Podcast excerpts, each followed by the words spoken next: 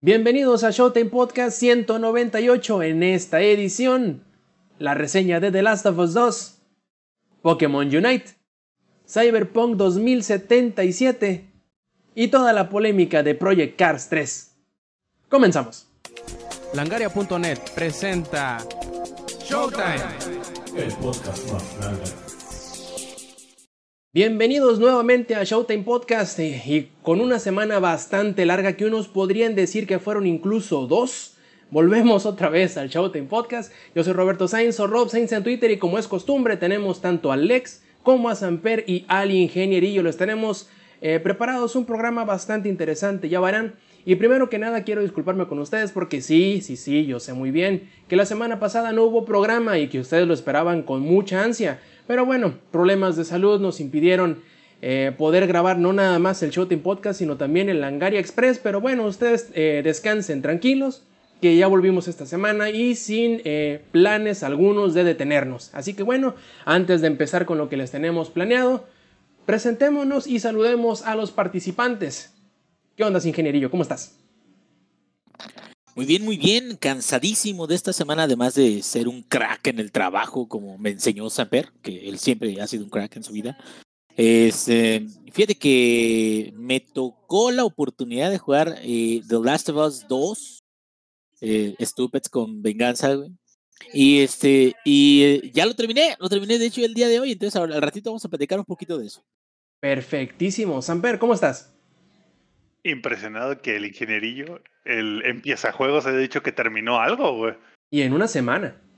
Sí, no, no, no. O sea, qué No, pedo, no. güey. Güey, güey, sí termino cosas, más bien una leyenda urbana que ya es más grande que yo mismo, cabrón. no, todo muy bien, mi Rob. Aquí contento, como te platicaba en el pre-podcast, de que ahí en la chamba estamos ahora sí que creando toda una comunidad gamer, lo cual es siempre es bueno, siempre es bonito, siempre es interesante. Perfecto. Y también, ¿cómo estás, Lex? Yo sé que te gustaría estar aquí porque mis eh, vecinos están con la peda a todo lo que da. Espero no se escuche. Uy, No, uy. no, no, no, no se escucha. Este, pues ando un poquillo enfermo. Eh, llevo dos días enfermo, pero todo bien, no es, no es el el bicho. ojo del tamaño Ay, mi de, madre, el de bicho. una pelota de béisbol. Parece que me metieron unos putazos, güey. Pero no, no, no, o sea, fuera, fuera de eso, de, de- de mi enfermedad, todo, todo bien. Viendo desde una, una ventana, así como los niños cuando los castigan y todos en verano jugando afuera, mientras todos compran en, en las rebajas de Steam y veo el Iceborne ahí haciéndome ojitos y yo, no.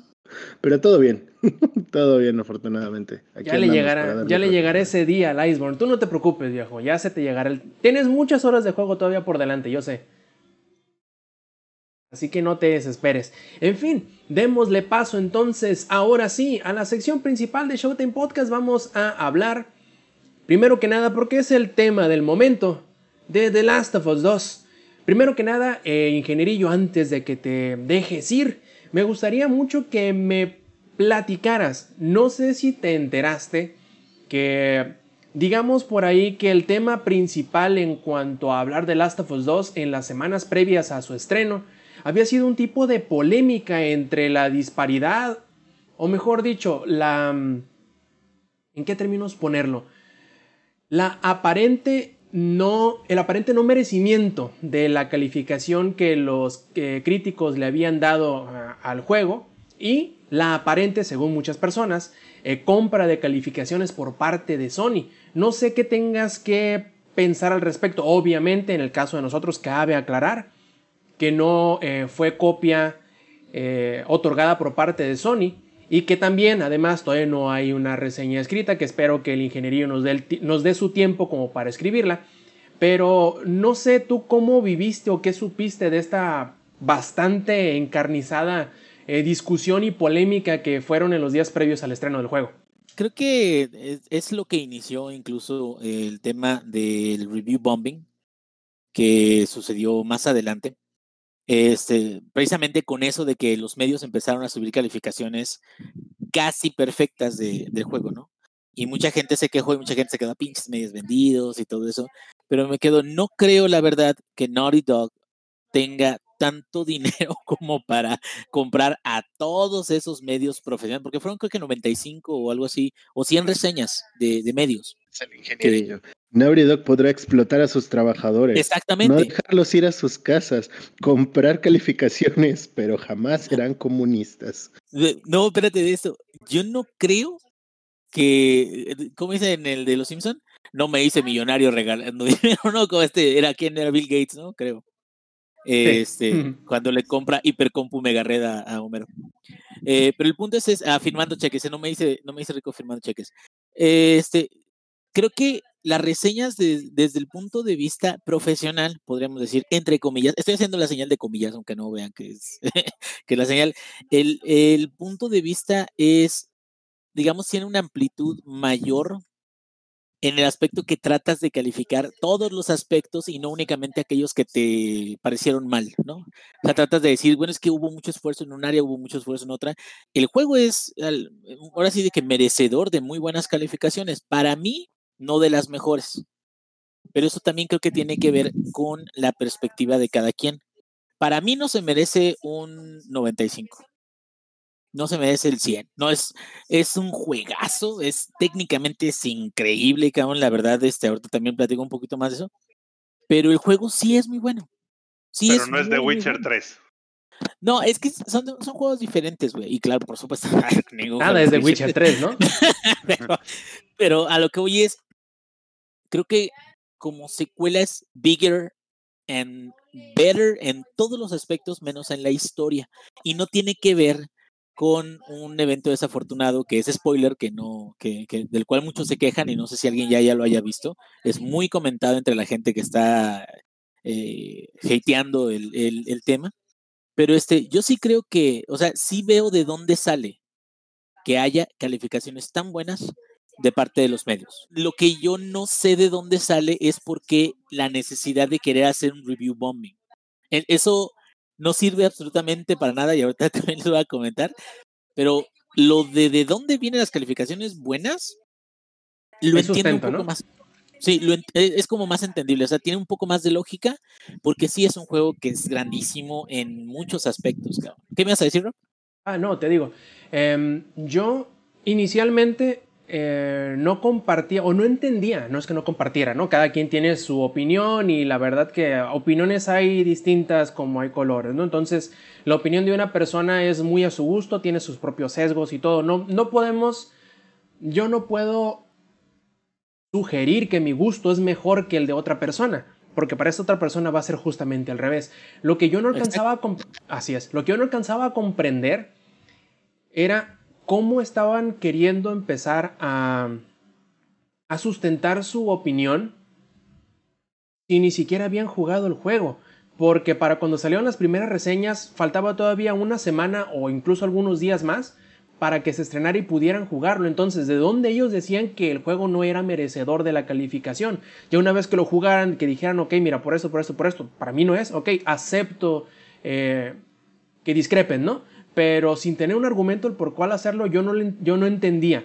Pero bueno, hay gente que simplemente le gusta dar la contraria por el simple hecho de dar la contraria, ¿no? Así hay muchas personas.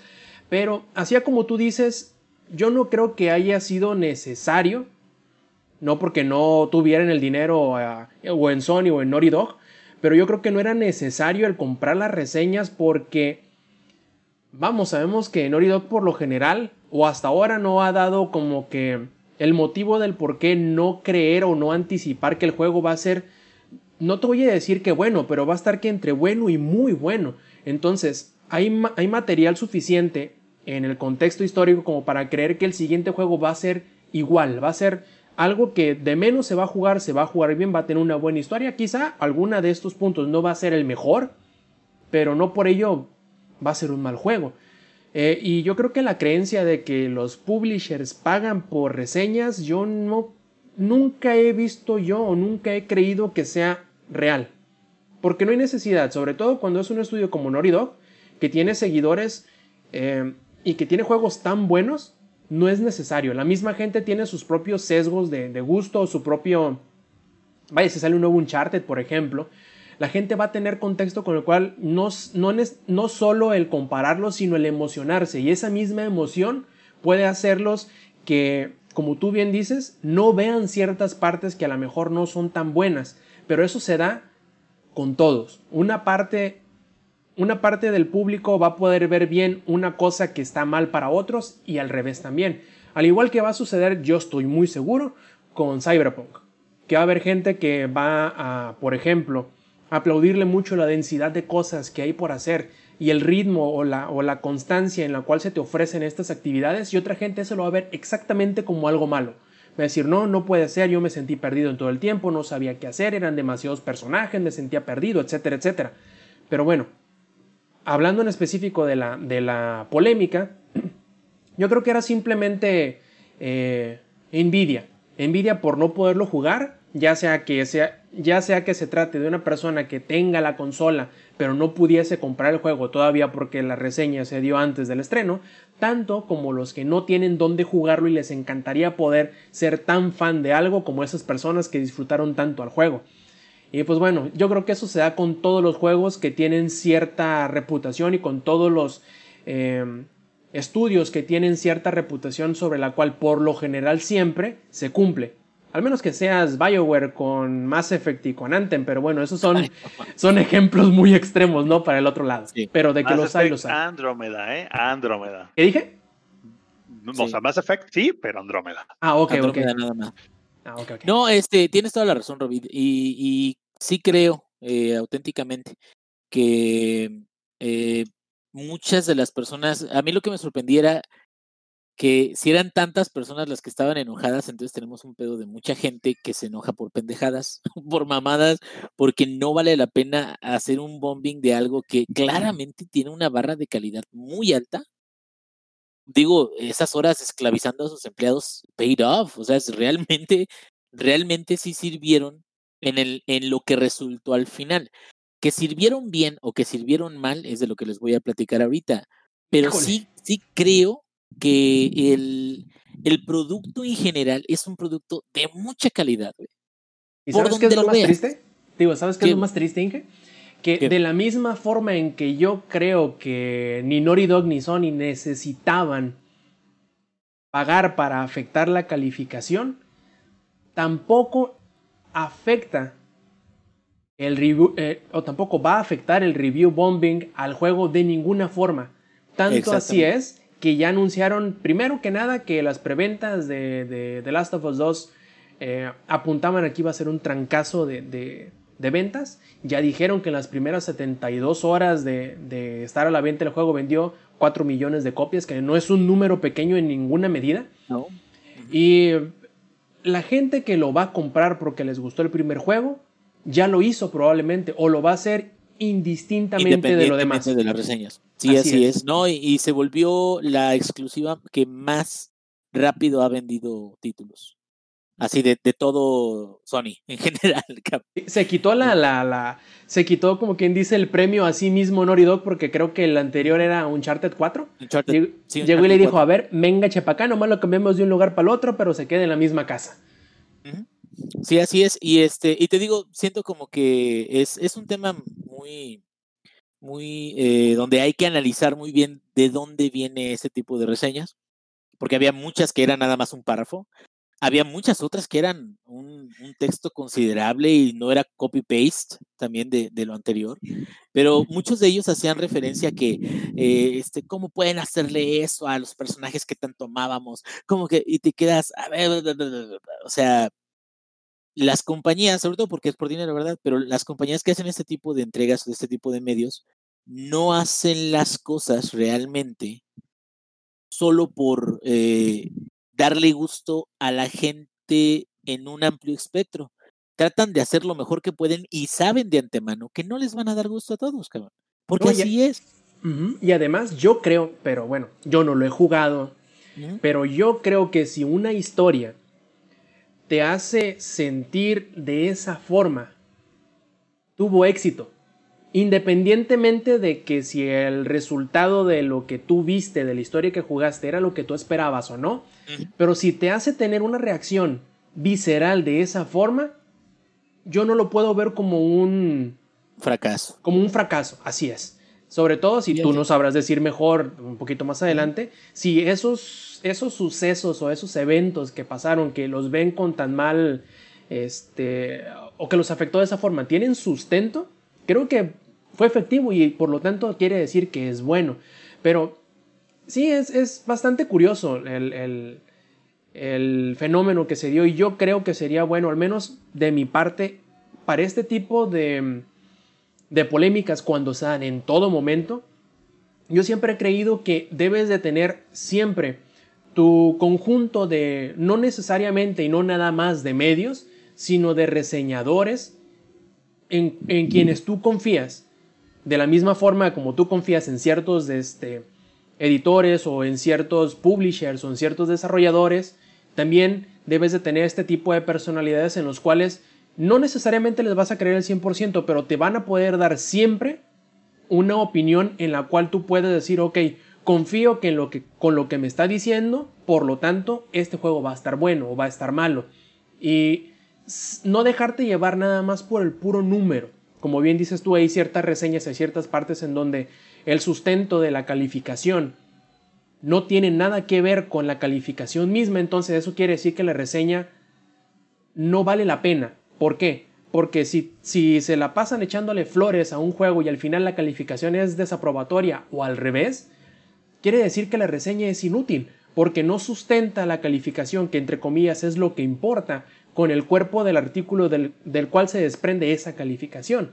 O sea, es como si te hicieran un examen y te calificaran en vez de lo que te, te dan en el examen, te califican otra cosa completamente diferente. Entonces siempre hay que ser bien cuidadosos con ese tipo de, de situaciones y no nada más dejarse llevar con la marabunta o con el tsunami o con la marea del hate. ¿Quién realmente se deja llevar por ese, esa, eh, como dicen, horda de, de esa turba iracunda? ¿Quién, ¿Quién realmente dice, no, no lo voy a... eh, eh, hay una turba que está encabronada con eso, que a mí me gusta, que yo lo quería comprar o que yo lo quiero jugar? No, ¿sabes qué? Mejor ya no lo voy a comprar, güey. Ah, Deben de estar enojados por algo, ¿no? Ojo, o sea, ¿quién ojo, es ese? que, cabrón? que si tú ves los comentarios ahorita en, en Twitter, que tampoco es como que sea la mejor manera, ¿no? De, de basarte en una opinión y demás. Eh, estoy leyendo que muchas personas de verdad han dejado o, que tenían la intención, ¿no? O mm, yo pretendo jugar The Last of Us 2, pero después de leer toda la mierda que le están, eh, que le están tirando, prefiero mejor no comprarlo. O fulano, este, reseñador, whatever, dijo, o Metacritic dijo que el juego está culero o es una obra de arte y por lo tanto no lo quiero o por lo tanto lo voy a comprar. Sí tienes razón mucho lo que dice Rob, o sea, sí debes tener una persona en quien confíes, en que esa opinión que sabes que te la está dando de una manera objetiva y te pueda ayudar a tomar una decisión. Sin embargo, tú debes tener tu criterio propio y yo considero que si es algo que tienes en tu lista de juegos por jugar o que si eres muy fan de la primera de la primera parte del juego, pues, pues para no dejarlo incompleto, compras la segunda, güey.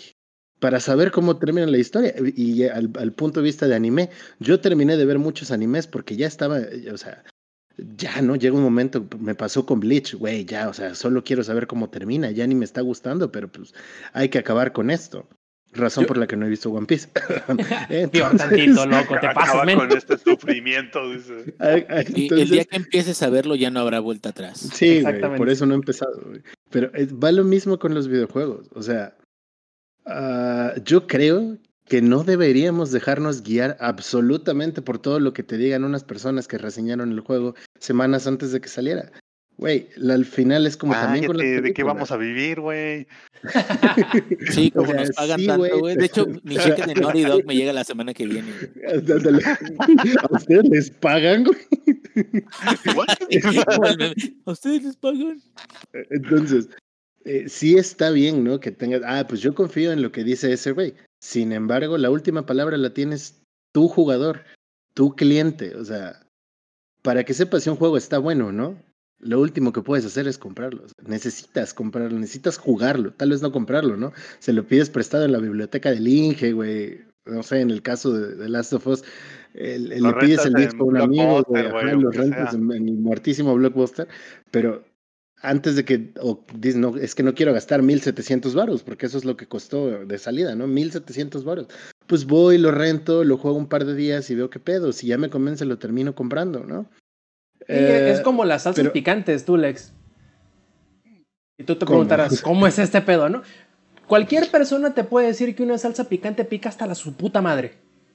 Pero tú no vas a saber qué tan no picante está. enchiles, Sí, tú no vas a saber qué tan picante está sino hasta que le pegas el primer chingazo.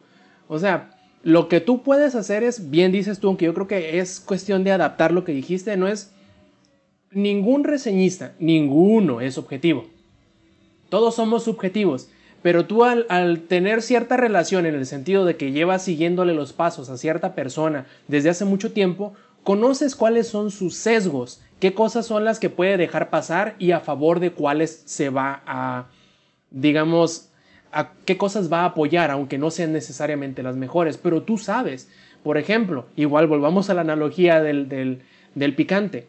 Si tú conoces, por ejemplo, a un hermano tuyo que le gusta mucho el picante, y que no nada más le gusta mucho el picante, sino que él sabe, vaya, le encanta lo picante, es bien bueno para comer lo picante. Y si ese cabrón te dice que la, que la salsa está para su puta madre, tú, ya te vas a ir este, acercando el vaso con agua o con leche, porque sabes que va a estar cabrón el chingazo. Si algún otro hijo de vecino nomás dice, güey, sí, esta madre no enchila, vas a, no te la vas a creer, pues.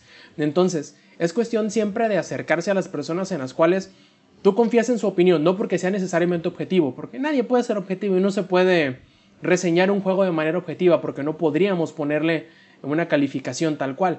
Pero Yo sí puedo, güey. Yo sí puedo. Yo soy superior a todos, güey. Ah, pero el ingenierillo opera en niveles mentales así muy cabrones, ¿no? De la pedo. quinta dimensión. güey. Sí, el Inge está cabrón, güey. Sí, Sí, pero de- sí entiendo tu punto, Rob. O sea, si le doy una salsa a Samper y me dice que pica hasta su puta madre, pues sé que igual y no pica tanto. Pero si te la doy a ti y me Sí, dices que, que, que pica hasta su puta madre, entonces sí tengo mis reservas, güey. Así es, y de hecho es un buen, es un buen momento para poner un, un- como que una nota al pie en este pedazo, en el cual yo recuerdo una situación similar, no igual, pero similar, cuando se estrenó Final Fantasy XIII, en que la gente decía que eh, las reseñas no eran objetivas y etcétera, etcétera, y alguien, no recuerdo quién, pero uno de los eh, reseñistas, o no me acuerdo si fue de los editores, bueno, alguien del staff de Destructoid hizo un artículo, pero así como para tirarle el beso del chef, de la reseña objetiva de Final Fantasy XIII. Decía algo así, ¿no? Eh, A grandes rasgos. Decía, Final Fantasy XIII es un juego. Es la treceava entrega principal numerada de Final Fantasy XIII. Fue desarrollado por Square Enix. Y así iba enumerando las cosas objetivamente. Pero no, po- no podía tener una, este, una calificación porque simplemente era una descripción. Mas no podía valorarlo. ¿Por qué? Porque valorar una cosa intrínsecamente es hacerlo subjetivo. Y pierde toda objetividad. Entonces, si les gustaría ver más o menos cómo sería una reseña objetiva al 100% o tan cercana al 100% como sea posible, yo les recomiendo que busquen eso en Google, pongan Final Fantasy 13 Objective Review y se darán cuenta cómo es una reseña objetiva y si en realidad a ustedes les conviene o no una reseña de ese tipo. En fin, eh, ya para no irnos tanto sobre las lianas en esta cosa, que en realidad a mí se me hizo un tema divertido para platicar, pero últimamente se me hace como medio menso el, la situación como se dio. Mejor hablemos bien a bien sobre lo que nos interesa, que es el juego mismo. Así que, ingenierillo, cuéntanos, ¿dejarías a tus hijos jugar The Last of Us 2? Definitivamente no. Pero no porque sea malo. porque- no porque sea un mal juego, sino simplemente este, porque cuando lo empiecen a jugar seguramente yo voy a querer jugar también. Es este, un buen juego. Mira, eh, si vamos a empezar a hablar un poquito acerca de las características del mismo, eh, es un muy buen juego. O sea, como les había mencionado, la, la, la barra de la calidad es altísima en todos los aspectos. Una de las cosas que creo que eso sí voy a, a, decir que me parecieron increíbles. eh, ¿Qué, qué es lo que más me sorprendió del juego? Esa, independientemente de mecánicas de, combate, de inteligencia de, de- los mobs, que ahí hay unas cosillas, unos detallitos, pero también hay otros detalles muy buenos en, en general. Lo que a mí se me hizo increíble, cabrón, es el motor gráfico. En una PlayStation 4, digo, ya, los que tienen Pro están más, más mamados, ¿verdad? Más, más cabrones. Ah, Por cierto, de mamados vamos a hablar. Este, los que tienen Play 4, pues son specs buenos, pero de ya hace años, ¿sí? Ahorita ya, por ejemplo, las PCs son mucho, muy superiores, ya, ya 2K, 4K y lo que quieras, y el PlayStation 4, este, esa, creo que algunos juegos te lo levantan a 4K, depende del juego y todo eso, otros te los escala, pero o sea, las especificaciones del PlayStation 4 en realidad no son tan pesadísimas, ¿no? Ah, ese es mi punto. Y el juego se ve, cabrón, increíble. Pero cada parte del juego, y una de las cosas que más me sorprendieron fue el pasto, o sea, la vegetación. Creo que es la mejor vegetación que he visto en un juego jamás, cabrón. Esto, esto va a sonar como review de IGN de Water 10 de 10. El much más water, 10 sí, de water, 10, too güey. Too much water tended- Ay, aparte hay un chinguísimo de agua, cabrón. Y las y el agua este es independiente, genera olas independientes por cada movimiento. Es- No, no, no, no, no, o sea, eh, eh, y luego lo que más me gustó fue que todo esto cuerda, la cuerda, entregar, de la cuerda. aunque sea, ah, la cuerda es maravillosa. Bueno, eso se me hizo chingón. Este, pero que dicen Dios da, Dios quita, o sea, no está tan bueno el juego, pero tiene una cuerda muy chingona. Eh, todo eso a mí, la verdad, me gustó mucho. eh, creo que es lo que más me gustó del juego. O sea, cómo se ve, la, los diferentes este, tonos que utilizan para diferentes escenas y diferentes... La lluvia se ve súper chingona, o sea, todo, todo, todo, todo, gráficamente, podría decir que es el juego más impresionante en Play 4. Digo, no sé cómo se vaya a ver en Play 5, si vaya a ver alguien que sea más chingón. En Play 4 creo que a lo mejor lo, el que le llega a la par es a lo mejor Red Dead Redemption 2, que se ve muy chingón también. Eh, pero no, o sea, acá me sorprendió de, de sobremanera el, las hierbas, pues la vegetación, los este, detalles en general, eh, la iluminación, las sombras, eh, las texturas, eh, la sangre, como este, va manchando todas las texturas de, de los enemigos o la tuya, la propia. En general, eso creo que es lo que más me gustó, eso sí, sí lo puedo decir. Y este, bueno, de hecho, cuando iba a empezar a hablar, iba a empezar a decir, voy a hablar de un juego que fue muy polémico, como Pokémon Sword and Shield, un juego que no le gustó a los fans, como Pokémon Sword and Shield, y un juego que trataron de boicotear, pero no funcionó, como Pokémon Sword and Shield también, que es este, como le, ha ido, y este, pero mencionando eso de, de la polémica, es importante porque una de las cosas que no les gustaron a las personas o a los fans es, en primera, que es un juego eh, que, se maneja con, con mujeres, sea, las mujeres son, son lo que mueven este, este juego. O sea, lo que le pasa a estas mujeres que están en este mundo postapocalíptico del universo de The Last of Us, eh, no juegas, bueno, esto es- se cuenta como spoiler, eh, hablar de que tienes, no nada más juegas con Ellie, Podríamos Según decir que es- sí. Eh, bueno, es, es este un, una parte, digo, no, no voy a decir más allá de, de, de eso, pero una, una parte del juego es que no únicamente juegas con él, es hasta ahí. Este, eh, fuera de eso, digo, es, es este una, una situación donde tú vas avanzando a través de estas historias de estas mujeres y mucha gente se sintió aludida u ofendida porque sentían que no le estaban dando lugar a, a otros personajes, otros personajes que ellos cómo amaron y cómo quisieron y todo eso. Y cuando te quedas, es que son, es irrelevante. La historia es acerca de, de, de estos personajes que tú manejas. Pero yo quería que fuera de aquel, cabrón, porque aquel me caía toda madre. O sea, no, no, no, güey. O sea, qué bueno que te caiga toda madre. Eh, si lo quieres jugar, juega el primero. El primero es este un juego completo, ¿no? De, de, otros personajes que sí te gusten. Pero este de acá se trata de esto, cabrón. Entonces ponte tus pinches pies en la tierra y, y entiende que no se trata de ti y de tus gustos, se trata de lo que ellos quieren contar, ¿sí? Entonces, este, dentro de toda la polémica también, que si las formas, que si esto, y yo creo que hasta es publicidad gratis que le están dando el juego y la gente hasta como se queda, oye, pues ¿por qué está, hay tanta polémica con, con este videojuego? Ya Este, gratis, ¿no? de a gratis. La, la polémica, ¿no? La, la polémica es ya gratis y sin ningún motivo, quiero pensar yo. No hay, no hay mala publicidad, dicen por ahí. Además. Y efectivamente, ahorita Naughty Dog le está yendo muy bien. Eh, este, sí estoy muy en contra del crunching que le hacen a los, o el crunch que le hacen a los eh, empleados. Porque digo, yo trabajo en una empresa de, de IT y no me dan ese trabajo y de todas formas la vida se me hace difícil, o sea, digo, como un ser humano, ¿no? De- que los niños, este, que ahora hay que ir por este, tal cosa a la calle, que, y ahora imagínate ellos que todo el maldito día están encerrados desarrollando juegos y aparte no son retribuidos de la forma en la que deberían. ¿no? Eso es, digo, para empezar. Este, y digo, dejando la, la polémica que ya la discutimos un poquito de lado, yo creo que a lo mejor de lo más débil que tiene el juego, al menos para mí, es la historia. ¿Por qué es débil para mí? Voy a tratar de decir esto sin dar ningún tipo de, de, pista o de, de, spoiler, que es eh, un poco complicado porque tiene tantas, tantas cosas, ¿no?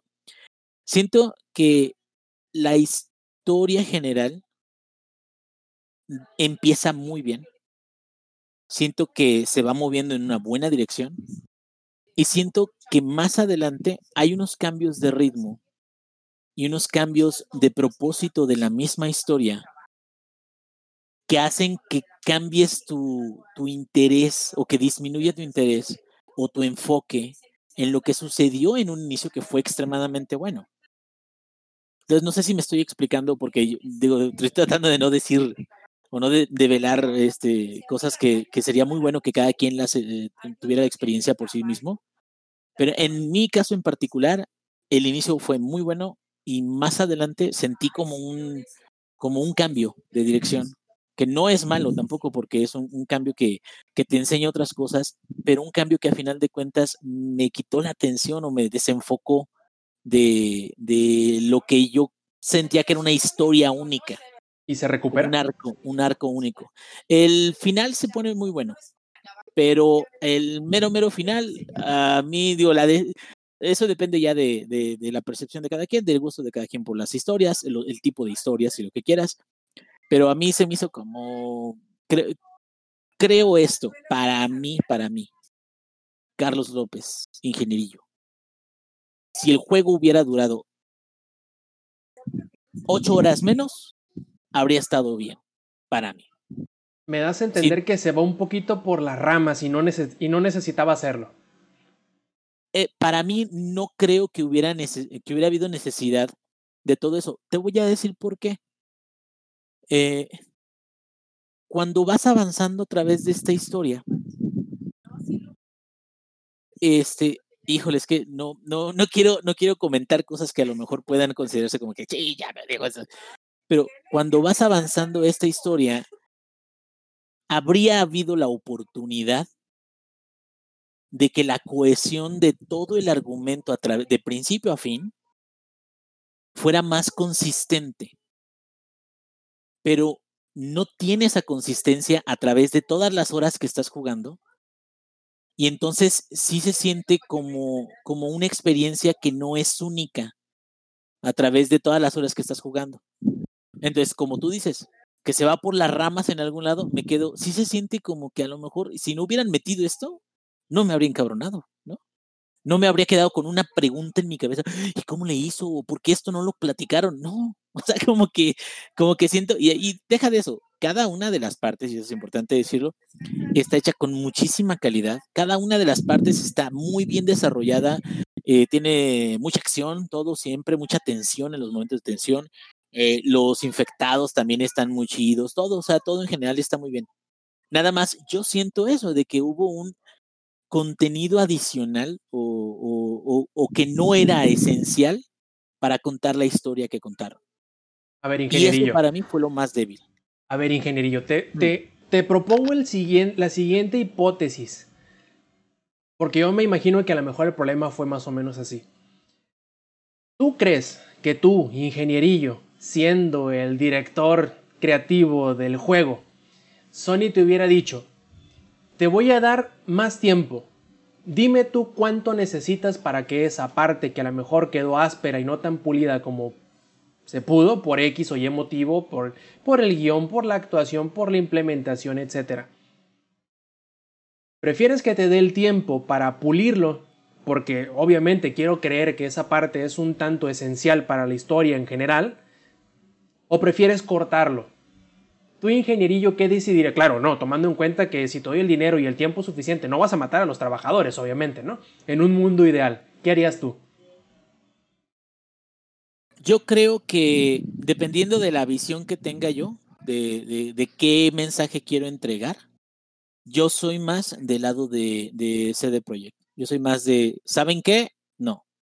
No voy a entregar algo que no está listo, aun cuando ya había un comunicado, que eso es a lo mejor lo que muchas personas no entienden. Cuando ya tú lanzas un comunicado de prensa al público, hay un impacto, un impacto social, un impacto de la marca, o sea, incluso eso llega a afectar, digo, en este caso en particular no, ¿verdad? Pero llega a afectar en, en este, los ingresos de productos que son relacionados con la marca, si le gusta a la gente lo que está haciendo los anuncios y todo eso. Y, y el echarte para atrás, aunque CD Projekt ya lo ha hecho varias veces, pero echarte para atrás también es, es algo que conlleva un costo y un costo mediático y un costo de todo eso, pero que yo creo que es válido ese costo siempre y cuando la visión que tú tengas sea entregada tal cual para la gente que lo va a jugar.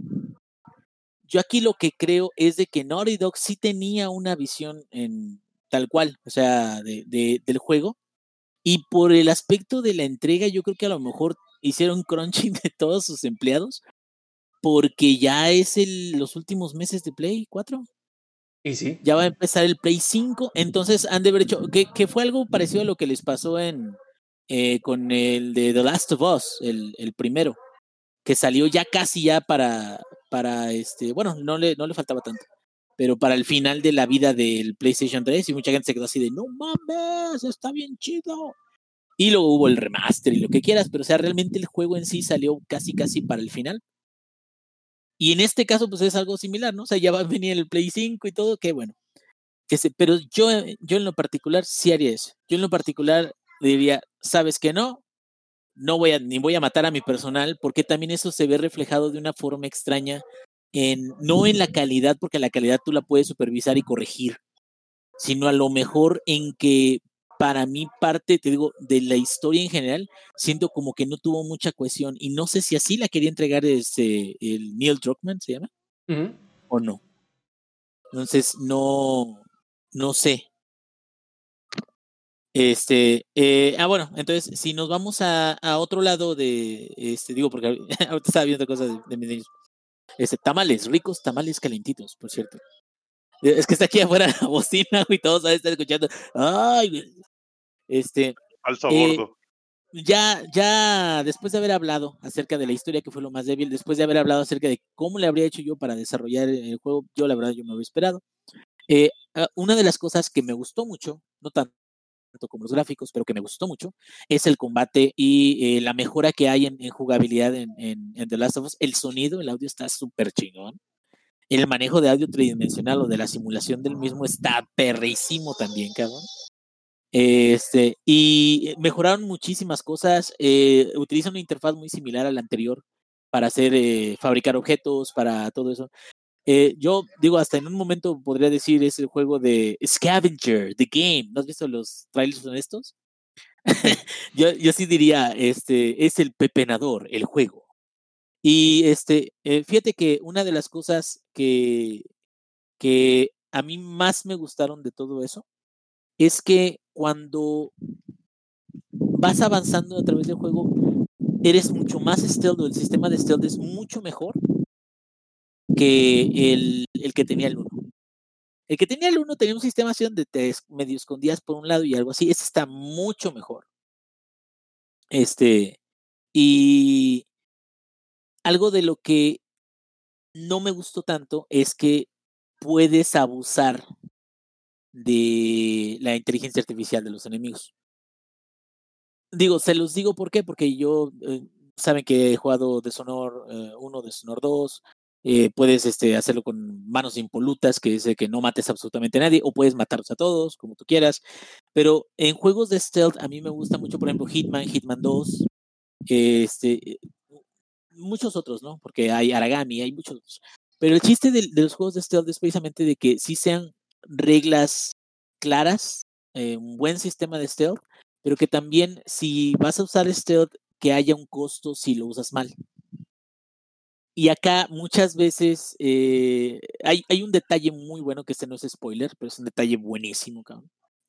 Los mobs, cuando estás en una casa o en una zona y, y, y matas a uno y lo encuentra alguien más, ese mob tiene nombre.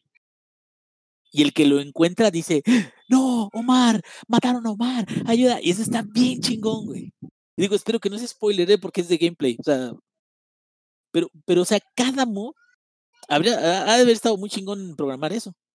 cada mob tiene un nombre. Lo dice el que no lo mataron programando. Eh, No es- bueno, ah, No es me refiero a Sicario chingón. 43, pues. Exacto, que el, que el punto es este. Muchas veces cuando en otros juegos matas a alguien y lo encuentra, encuentran el cuerpo, se quedan, oh, they got somebody, men down, men down, pero nunca mencionan el nombre. Acá mencionan nombres y mencionan, no, Brian, y hasta chillan, y no, no, ¿qué está pasando? Tenemos que encontrar a ese hijo de perra y todo eso. Bueno, está muy, muy chido. Pero también, por ejemplo, matas a alguien y este se sorprenden Y se les no, baja. tengo que encontrarlo. Y siguen caminando por la zona donde hay ya como cinco cuerpos, cabrón. Yo ya llevo como cinco güeyes, nomás estoy en mi esquinita. Se acerca el güey y dice, ¡pah! Lo mato. Me escondo otra vez. Llega otro güey. ¡Oh, encontraron a este güey! Tengo que buscarlos. Y ahí va solo el cabrón. Es como la inteligencia artificial de, de Ghost Recon, güey. Ah, esa no lo he visto. No, tú jugaste el Wildlands, güey. Ah, sí, el Wayland sí. Ah, pues ándale. Es algo Es cierto. Exacto, güey. Es cierto, es cierto. Es, es estás un- ahí, mate, mate, y mate, y todos van así de, oh, hay 10 cadáveres aquí, ¿por qué, ¿por qué habré de presionar la alarma? Y, y, bueno, no estoy hablando de la inteligencia artificial del combate cuando todos te agarran en grupo. Esa sí está cabrona. O sea, cuando te encuentras en un grupo y te descubren, o sea, tratan de flanquearte, tratan de chingarte. O sea, eso sí está bien. Pero cuando, por ejemplo, vas agarrando soldados de uno en uno y vas matando y hay como dos, tres cuerpos, no, no hay, o sea, es- lo normal es de que el monito diga, ah, lo tengo que encontrar. Y ahí va caminando hacia ti como, como pendejo. Luego, la otra es, siempre y cuando no te vean, puedes atacarlos de frente y los puedes matar automáticamente. No tiene que ser por la espalda entonces. Exacto. eh, y el problema de eso lo, lo presenta muy bien eh, este Hitman. En Hitman, tú tratas de atacar a alguien por el frente y, es alarma automática. O sea, no, no puedes este, chingártelo. Por el frente no, tiene que ser por detrás y, que nadie te vea en ese momento, ¿no? Y aparte las ventanas de, de que te estén viendo, digo, no sé si tenga que ver con la dificultad, pero las ventanas de que te estén viendo también es, este, eh, están un poco amplias para mi gusto. Pero bueno, ya, fuera de eso, el- las armas se sienten muy bien. Eh, puedes usar silenciadores en, en una pistola, que también está súper bien y eso aumenta más el, el- el sentido del stealth. Este, hay perritos, puedes matar a los perritos, puedes decidir no matar a los perritos también, que así fue como yo lo jugué. Este, o sea, hay, hay muchas cosas que están muy buenas, muy mejoradas, pepenas un chingo. En todas las, ya quieres avanzar, pero te quedas, ay, hay como un lugar donde puedo ir.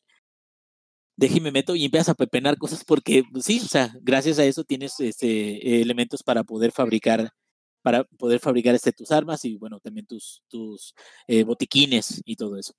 Y dije, quería saber nada más una cosita. No sé si recuerdas bien, en el primer The Last of Us, podías tú descifrar o descubrir cuál era una arena de batalla.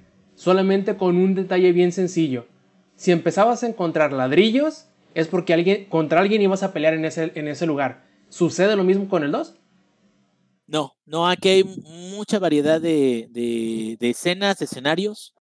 Eh, algo que es este eh, para los infectados, siempre es zonas de, infectados, que es como un crecimiento que hay en las paredes. Ese sí. Ese sí, tú empiezas a ver este, zonas así de crecimiento como de carne en las paredes de blob y sabes de que va a haber infectados, te quedas tu chingada madre. Órale, ahí voy otra vez. Porque son más que muy peligrosos, son, son este, molestos. Bueno, o sea, sí, sí hay unos que te matan un chingo de veces, pero pues les, les aprendes a dar la vuelta o hasta aprendes a por dónde huir, ¿no? Por dónde salir de ahí. Pero para pelear contra los enemigos humanos, la verdad, la eh, las locaciones son muy variadas. Muy, muy variadas y, este, y en muchas ocasiones están solas las locaciones y llegan en chinga los, los mobs. Mm, Entonces, no sabes qué te va a tocar, o sea, no sabes si vas a tener una batalla o no, y de repente llegan. Y ahí es donde te quedas, ah, cabrón, déjame y me muevo, déjame y me oculto, y a partir de ahí voy a empezar a, a- a continuar, ¿no? Eh, te decía, eh, está muy, muy bueno el, el eh, sonido también.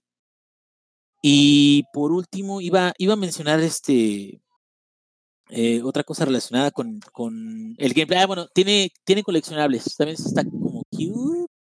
Ah, y tiene muchas notas que creo que es el primer juego después de Skyrim que me da ganas de leer las notas que, que vienen. No todas a lo mejor, pero la gran mayoría de las notas, cartas o cosas que te vas encontrando tienen un contexto que es, que es este, interesante. Te cuento una historietilla pequeñita de cómo fue lo que pasó, lo que había en esa casa, ¿no? O lo que no había en esa casa. Muchas de ellas te ayudan a abrir cajas fuertes también. Y eso también es muy, muy refrescante porque te quedas, ah, bueno, en las cajas fuertes no te encuentras grandes cosas. En algunas de ellas te encuentras armas, pero en la mayoría de las cajas fuertes lo que te encuentras es nada más, pues, municiones y, algún, alguno que otro ingrediente de, de, para poder este, continuar mejorando tus armas. Hay muchas mejoras en, cada arma tiene mejoras, incluyendo este, el arco, este, hay una ballesta también. Entonces, eh, creo que en todos esos aspectos sí hubo una mejora bastante grande a comparación del juego anterior. Y este, y pues yo creo que es eso, el, de todo lo que jugué, no hubo un momento en que yo sintiera que el juego estaba mal, que me corriera bajos frames por segundo, que, eh, digo, la PlayStation 4 estaba a punto de despegar, eso sí. Se calentaba mamón, pero mamón, güey. Creo que Iceborne y, Red Dead Redemption 2 son los únicos que le han hecho este, así de. Le han puesto así de horny a mi play. Pero fuera de eso, es, es mucha calidad en muchos sentidos, cabrón. Por eso te digo, entiendo de dónde viene que mucha gente la haya calificado mm, casi perfecta. Ahora, ahí te voy a decir, yo la verdad, de volver a jugar The Last of Us 2, porque es una experiencia lineal, que aunque tienes ciertas arenas, dices tú, donde puedes jugar y todo eso, yo de jugar The Last of Us 2 a jugar, por ejemplo, Red Dead Redemption 2, yo jugaría Red Dead Redemption 2. Yo de considerar un mejor juego que The Last of Us, God of War, mil por ciento no, no es de que sea malo para nada, es muy buen juego, tiene muy buena calidad, pero simplemente hay algo que tiene God of War que no tiene The Last of Us. Y hasta rejugabilidad, y hasta como cambiar tus armaduras, como que tiene esas cositas que incluso yo les había mencionado del endgame y de la relación entre Atreus y este y, y, Kratos, o por ejemplo Red Dead Redemption 2, aparte tiene muchas misiones que son más ligeras, eh, o tienes tu, tu, caballo, puedes conseguir más, o sea, como que, como que hay una integración distinta y son medios distintos o géneros distintos, pero The Last of Us 2, con todo lo que conlleva y todas las sensaciones buenas y sensaciones malas y bajón y todo eso, no se me antoja jugarlo, al menos pronto, otra vez, no cabe. Mira, yo he de, he de, este, confesar algo. Yo The Last of Us, el primero, solo lo jugué una vez. Sí, sí, sí, igual. O sea, y, y es una experiencia muy bonita porque si no te la puede dar ningún otro. Bueno, al menos hasta ahorita hay muy pocos juegos que te pueden dar una entrega tal cual. Pero es un juego que sí, la neta, yo no, no, no jugaría al menos en un año, dos años, otra vez de principio a fin. No se presta, sí. Sí, siento que es una experiencia muy buena de una primera vez. Y a menos de que seas muy fan y tengas mucho tiempo, aventártela de nuevo, pero pues ya más adelante, güey. Porque hasta eso sí es pesado con todo lo que conlleva. A lo mejor omitir todas las cinemáticas, pero ¿cuál es el pinche chiste, güey? Y bueno, a ver, Inge, te estás pasando una parte muy importante, güey. ¿Qué, güey? Lamento boliviano en la guitarra, güey. Ah, sí puedes tocar. ¿Quieres avisar? que, fíjate que el, gimmick. Porque no te sabes otra, güey. El, el, gimmick de la guitarrita está chido. Y seguramente con la guitarrita muchos van a salir tocando otras mamadas, ¿verdad? Este, porque está, está bonito, puedes usar la forma en la que puedes este, ir, ir moviéndole. Y este, y para hacer un trigger de cinemáticas está muy chido. Pero, pues simplemente esa es una adición que, que ayuda a la, a las cinemáticas y a la trama pero fuera de eso, pues, la guitarra no tiene ningún otro. Digo, está muy bonito, está muy chido. Ay, qué, qué, qué padrísimo y se escucha bien y puedes tocar. Pues sí, pero hasta ahí. A mí, a mí ese tipo de cosas se me hacen cutes, pero siento que nada más le abonan un poquito más, como que son el adorno, ¿no? Un poquito más al resto de lo que es todo el juego. Que es muy bueno y todo lo que quieras, pero eh, a mí lo que me importa más como en general para poder sentirse el juego es muy, muy bueno o, muy, o le falta algo, es o todo en general, ¿no? Y, ese gimmick sí me gustó, pero la verdad no me enfoqué mucho en ese. Me quedé, ah, sí, chido. Entonces, ingenierillo, podemos esperar la reseña completa escrita en langaria.net en los próximos días. He de suponer, ¿verdad? Supones bien. bien mala. Ah, ah, ¡Ay, cabrón! No, se pones bien. Este, voy a darme un tiempo para, para poder escribir la reseña. Igual, o sea, es, es complicado y eso es algo que también eh, es, es, importante decir. Es complicado no hacer, eh, me gustaría hacer un spoiler cast en algún momento o hablar de, del juego ya de Genuine Wally cuando lo termines, bro. Eh, sería muy bueno compartir ideas o, o, o, la experiencia ya una vez que has jugado el juego y digo con el aviso de que va a tener spoilers. Eh, porque en, en, cuestiones argumentales y en cuestiones de lo que sucede, es mucho de lo que impulsa también todo este hate que trae detrás la, eh, la entrega. Y también dentro de todo lo que sucede, como que vas a entender el hecho de por qué a lo mejor ese para mí no fue como la, la parte más brillante de un juego que en sí, por todo lo demás, también ya brilla. Entonces, este, ojalá más adelante se pueda, mientras les reseña estará ahí en Langaria, pero pues va a ser muy, va a ser más objetiva que subjetiva porque se van a incluir muchos elementos de gameplay, de sonido, de todo eso, pero no voy a, voy a tratar de mantenerme al margen de lo que se pueda contar, precisamente para no arruinar la experiencia ¿no? de los demás. Perfectísimo. Bueno, ahora pasemos de un juego que tuvo polémica eh, a otro juego que también tuvo polémica, pero por, una, por un motivo totalmente eh, distinto. Y para ello necesitaremos a nuestro eh, experto residente no solo de una cosa virgen, sino de dos. Hablamos de Pokémon y de los MOBA. Hablamos de Pokémon Unite. A ver, Lex, cuéntanos qué pasó con este juego.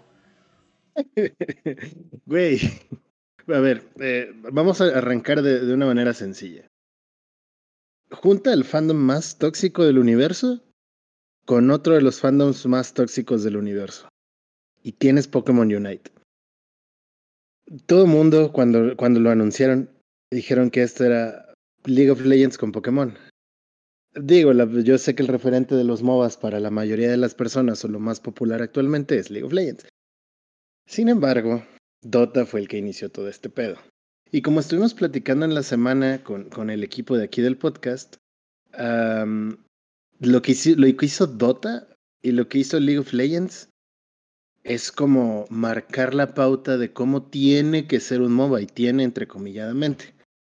Vemos la comparación con Heroes of the Storm, que a mi gusto es el MOBA más chido que hay, por temas de jugabilidad, por temas de dinamismo de los mapas, porque sí hay varios mapas, eh, objetivos, héroes, etcétera, etcétera. Es como Blizzard cree que deben ser los MOBAs. Lo mismo funciona para Smite, que sigue siendo un MOBA aunque tiene otras características. Entonces, lo que hacen con Pokémon Unite es como Nintendo cree que debe ser un MOBA. Esto lo dijo Rob en nuestra conversación en la, en la semana. Desafortunadamente no vimos mucho del déjame gameplay. Adivinar, déjame adivinar. Chingo de microtransacciones y uh, cuando quieres los personajes vintage ya haces 40 años, también hay que pagar por ellos. ¿No? ¿No? Uh, referente de cómo a Pokémon hace las cosas, no, no creo. Nintendo en general. o sea, pero Nintendo no se basa en microtransacciones y esa es la, la parte interesante para este pedo del Pokémon Unite. El tema de las microtransacciones en Nintendo es relativamente nuevo y ni son tan micro. Porque 30 dólares por un DLC con extra pasto, señor Calamardo, que no he jugado, este, y, y voy a mencionarlo aquí. Con extra agua tu DLC. Con extra, con extra agua. No, eso es para el remake de Juan. Fue para el remake de Juan.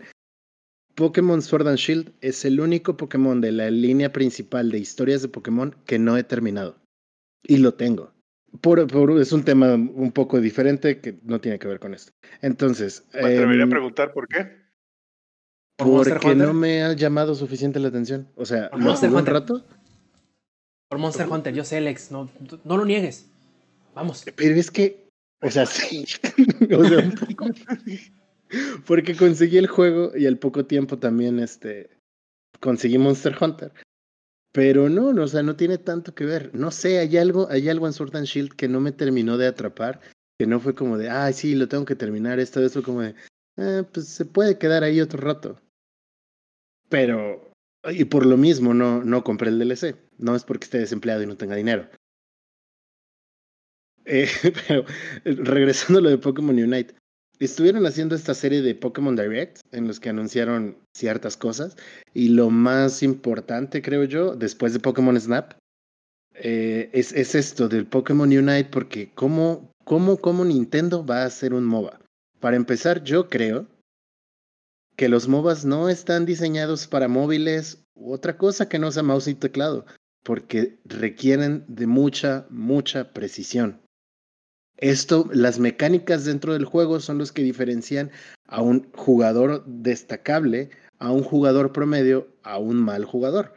Y no tiene nada de malo que seas un jugador promedio, que seas un mal jugador de MOBAs, siempre y cuando te diviertas y no flamees a tu equipo. Yo creo que esto Nintendo lo va a arreglar somehow, porque algo que no le gusta a Nintendo es la interacción entre las personas en el online entonces, quiero pensar que no va a haber tanta, tanta toxicidad como en un chat de League of Legends, por ejemplo. Pero mecánicamente es interesante cómo va a llevarlo Pokémon Unite. Entiendo que para celulares, pues va a ser todo con un touchpad. Pero en el Switch, ¿cómo le vas a dar esa precisión al juego? Va a estar disponible esto, evidentemente, para el Switch y para un smartphone. Y párale de contar estaban preguntando unos amigos que juegan League of Legends. ¿Hay la posibilidad de conectarle un mouse y un teclado al Switch? No, no la hay. No, son, son dispositivos que no son compatibles. Entonces, desafortunadamente, como les comentaba en este direct de Unite, no se ve casi nada del gameplay. O sea, lo que hicieron fue hypear nada más. Eh, se avientan de un minuto de tráiler, bueno, 56 segundos de tráiler, se aventaron 36 hablando de todo lo que ha hecho Pokémon a lo largo de los años y los últimos segundos fueron flashazos de la pantalla de cómo entrecomilladamente funciona el juego. Porque no vimos pues footage real de cómo va a lucir. Ni de cuál va a ser como el roster completo. Muchas cosas que en un MOBA son importantes. Y el balanceo del juego, creo que yo también que es, que es de las cosas más importantes. Lo que hemos visto mucho son memes y va a seguir saliendo memes. Entonces, hasta que no tengamos un, un gameplay actual del juego, no vamos a poder saber a ciencia cierta cómo funciona y por el momento solo podremos especular. yo sé que todos en este panel han jugado MOBAs y que les gustan los MOBAs. Igual las personas que están allá afuera, muchas de ellas juegan League of Legends o juegan Heroes of the Storm o de alguna manera han interactuado con los MOBAs, aunque sea en una pequeña manera. Mi pregunta para ustedes este, esta semana es, ¿Jugarían Pokémon Unite? ¿Y por qué? Conociendo cuál es la base de este tipo de juegos. Yo sí, yo sí. ¿A ti te llama la atención? Eh, me llama la atención meramente por, como dicen por ahí, meramente por, eh, ¿cómo se dice? Interés académico, eh, por saber qué y cómo es. Primero que nada porque He jugado alguno que otro MOBA de teléfono celular. Por ejemplo, he jugado Arena of Valor, he jugado... Eh, ahorita se me fue el nombre del otro. Em, lo recordaré. Este, y los he disfrutado bastante para lo que son. De hecho, yo lo que más les... No les critico, pero los que, lo que más siempre resiento es la duración de la partida. Para mí, muy personalmente, un juego móvil debe de ser eh, ágil, rápido. No debe tomar lo mismo que jugar su mismo género, pero sentado a, como dicen por ahí, a cuatro nalgas como un MOBA normal. Pero si tomamos como precedente que para mí un MOBA normal eh, es demasiado largo para mi gusto, em, pues yo creo que eh, Unite va a ser bastante rápido, va a ser bastante ágil, las partidas van a ser muy rápidas y van a buscar la forma de cómo hacer que todo se sienta o todo lo que se haga se sienta que aporte, no nada más al a la partida, o sea, el objetivo principal que es ganar, sino también a la construcción del mismo personaje que uno lleva controlando. Entonces, a mí me parece interesante. Parezca o no, yo a Pokémon nunca le he tenido eh, ningún tipo de desagrado ni nada por el estilo. De hecho, me gustaba mucho de, más joven. Pero digamos que mm, yo necesitaba un poquito más que solamente lo que ofrecía eh, Pokémon y por eso lo dejé de lado. De hecho, por aquí debo de tener en el mueble de mi computadora el Pokémon azul, que fue el que yo tenía originalmente. Y me gustó, me gustaba mucho. De hecho, era como mi benchmark para saber si una pila era buena o no. ¿Por qué? Porque si lo podía terminar, así le decía yo, ¿no? Me compraba o compraba yo una, una marca nueva de pilas. y si quería yo saber si esa marca valía la pena o no para seguirla comprando, tenía que durarme más de lo que yo tardaba terminando o dándole una vuelta a, a Pokémon. Entonces, yo lo utilizaba como benchmark. Em, lo malo fue que, no lo malo, sino el detalle fue que para mí un RPG debió ofrecerme más que simplemente la mecánica de tener que atraparlos a todos, porque a final de cuentas yo creo que termina perdiendo el lustre ese atractivo de simplemente coleccionarlos. Claro, no digo que sea malo, hay mucha gente que con eso le basta, con que los eh, Pokémon sean buenos, eh, con que el diseño sea bueno, las habilidades sean buenas y que eh, alimente, digamos, el, ambiente competitivo o la ilusión de un ambiente competitivo, eso les basta, ¿no? Claro, otras personas entran a él por la mecánica coleccionista, otro por la mecánica del em, ¿cómo se llama? De cuando los reproduces. Eh, pues bueno, algunos simplemente porque les gusta la fantasía del mundo de Pokémon. Em, entonces, si tomamos en cuenta que a mí hasta cierto punto me gustan los MOBAs, claro que el único que juego y tengo rato sin jugarlo, em, de manera, digamos, interesada es Heroes of the Storm. Eh, League of Legends lo puedo apreciar por lo que es, pero hay algo que me impide el poderlo disfrutar por completo y por lo mismo no he querido entrarle a Dota porque creo que es más o menos como que el mismo problema que tendría con él, el que tengo con League of Legends. Entonces, ¿La comunidad y la curva de aprendizaje? Yo creo que la curva de aprendizaje porque el error al menos para mí yo creo es que mi forma de cómo yo eh, conceptualizo a un MOBA es Heroes of the Storm eh, la forma menos clara o menos, no clara, evidente probablemente, porque para mí puede no ser evidente, pero para otra persona sí, pero la forma menos evidente en la cual se desarrollan las fases de la partida y la distribución de los roles no me termina de enganchar. Creo que lo que me hace falta, probablemente sea lo único que me hace falta para poder disfrutarlo o disfrutar jugarlo más que el verlo, porque sí disfruto verlo, es invertirle tiempo y concentración, estudiarle. Porque sí me costó también con Heroes of the Storm, pero creo que es más fácil entenderlo y disfrutarlo o es más rápido eh, Heroes of the Storm que Dota o LOL. O quizás sea porque soy muy malo y, y, eso es lo que me hace falta, ser bueno para poderlo disfrutar, pero yo creo que esa es otra conversación. A final de cuentas, sí, sí me interesa y sí lo voy a jugar en sus dos plataformas, simplemente para ver cómo es que Nintendo se imagina que debe de ser un MOBA si es que ellos lo hubieran inventado.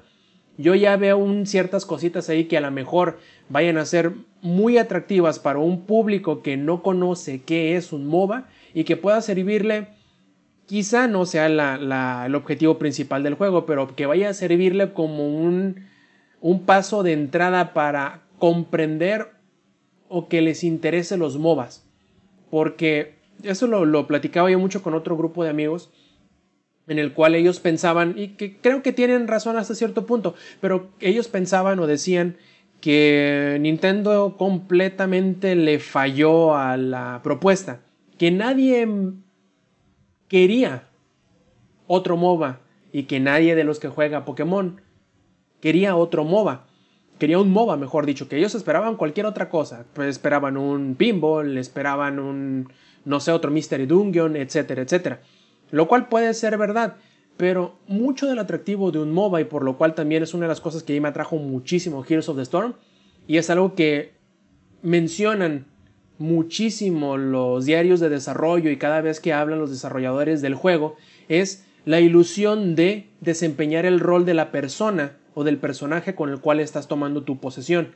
Y eso fue una de las cosas que a mí me llamó mucho la atención de Heroes of the Storm, el poder eh, jugar con el rol de ser Artas, eh, de ser, eh, no sé, Regar, por ejemplo, de ser Falstad, de ser personajes o clases de personaje que tú conoces porque tienes muchos años ya familiarizado con ellos. Eso va a hacer que mucha gente por rebote se interese en Unite. porque Le decía, ah, está este Pokémon que es mi favorito de todos los tiempos y el cual yo voy a poder encarnar. Les va a ser atractivo inherentemente y probablemente con eso mismo empiezan a comprender o, o empiezan a saber cuál es el atractivo de un MOBA, cuál es el, lo que va detrás más allá de simplemente el género por encimita. Y probablemente, digo, no sea el objetivo de Nintendo, el que la gente se interese en los MOBAs. Pero digamos que es un género que es inmediatamente, em, no te voy a decir que disfrutable, pero que inmediatamente entiendes cuál es el, el atractivo de que solamente tienes que invertirle un poquito, estudiarle un poquito y agarrarte a una cosa del juego que te guste, por ejemplo, un personaje, y de ahí pueden hacerte el amor o el gusto por el género que a lo mejor no conocías. Y todo esto lo relaciono con mis amigos porque ellos tenían el mismo tipo de preconcepto que tienen para con los MOBAs, también lo tenían para con los Battle Royale, que decían, no, es otro Battle Royale, que PUBG, que Fortnite, que etcétera, etcétera. Y adivina quién fue quien los acercó por primera vez o que les pidió que no le tuvieran el miedo a Apex Legends y que desde entonces algunos de ellos, de esos que se quejaban, hasta el día de hoy lo juegan a diario. ¿Quién crees que fue quien les dijo, hey, no, pues, tranquis, mira, jueguenlo, está bueno? Y yo les dije, güey, no mames, o sea, espérate tantito, yo sé que tú tienes tus preconcepciones, que tú piensas que es para niños rat, etcétera, ¿no? Pero, oye, o sea, no es necesario, estás cayendo en el mismo, en la misma juego, en el mismo hoyo del prejuicio que las personas que no conocen qué o cómo es esta cosa de videojugar, que piensan que es para niños, que piensan que es para inadaptados, que piensan que es todo ese tipo de preconcepciones y de carga eh, que no, de la gente que no entiende qué o cómo es, ellos mismos lo están teniendo con géneros que a lo mejor y hasta pueden disfrutar, solamente les hace falta eh, que les pongan la carnada ahí para que caigan en la trampa. Y probablemente esto vaya a ser para ellos. Este, pero sí, lo voy a probar. Me imagino yo que Lex también y les vamos a platicar de ellos más adelante. ¿Tú, Zampi, te, de alguna forma se te hace atractivo o algo así? ¿Pokémon? Unite en específico. Como Unite, en específico esta versión que va a salir, que es su MOBA. No. y, y, aquí, eh, y justamente, quería preguntarle a Samper el último porque yo ya conocía su respuesta. Uh, A ver, no, no, no, no, si y no te hubieras estoy dicho que sí. me hubiera mordido la lengua, güey, porque entonces no me habría salido el experimento.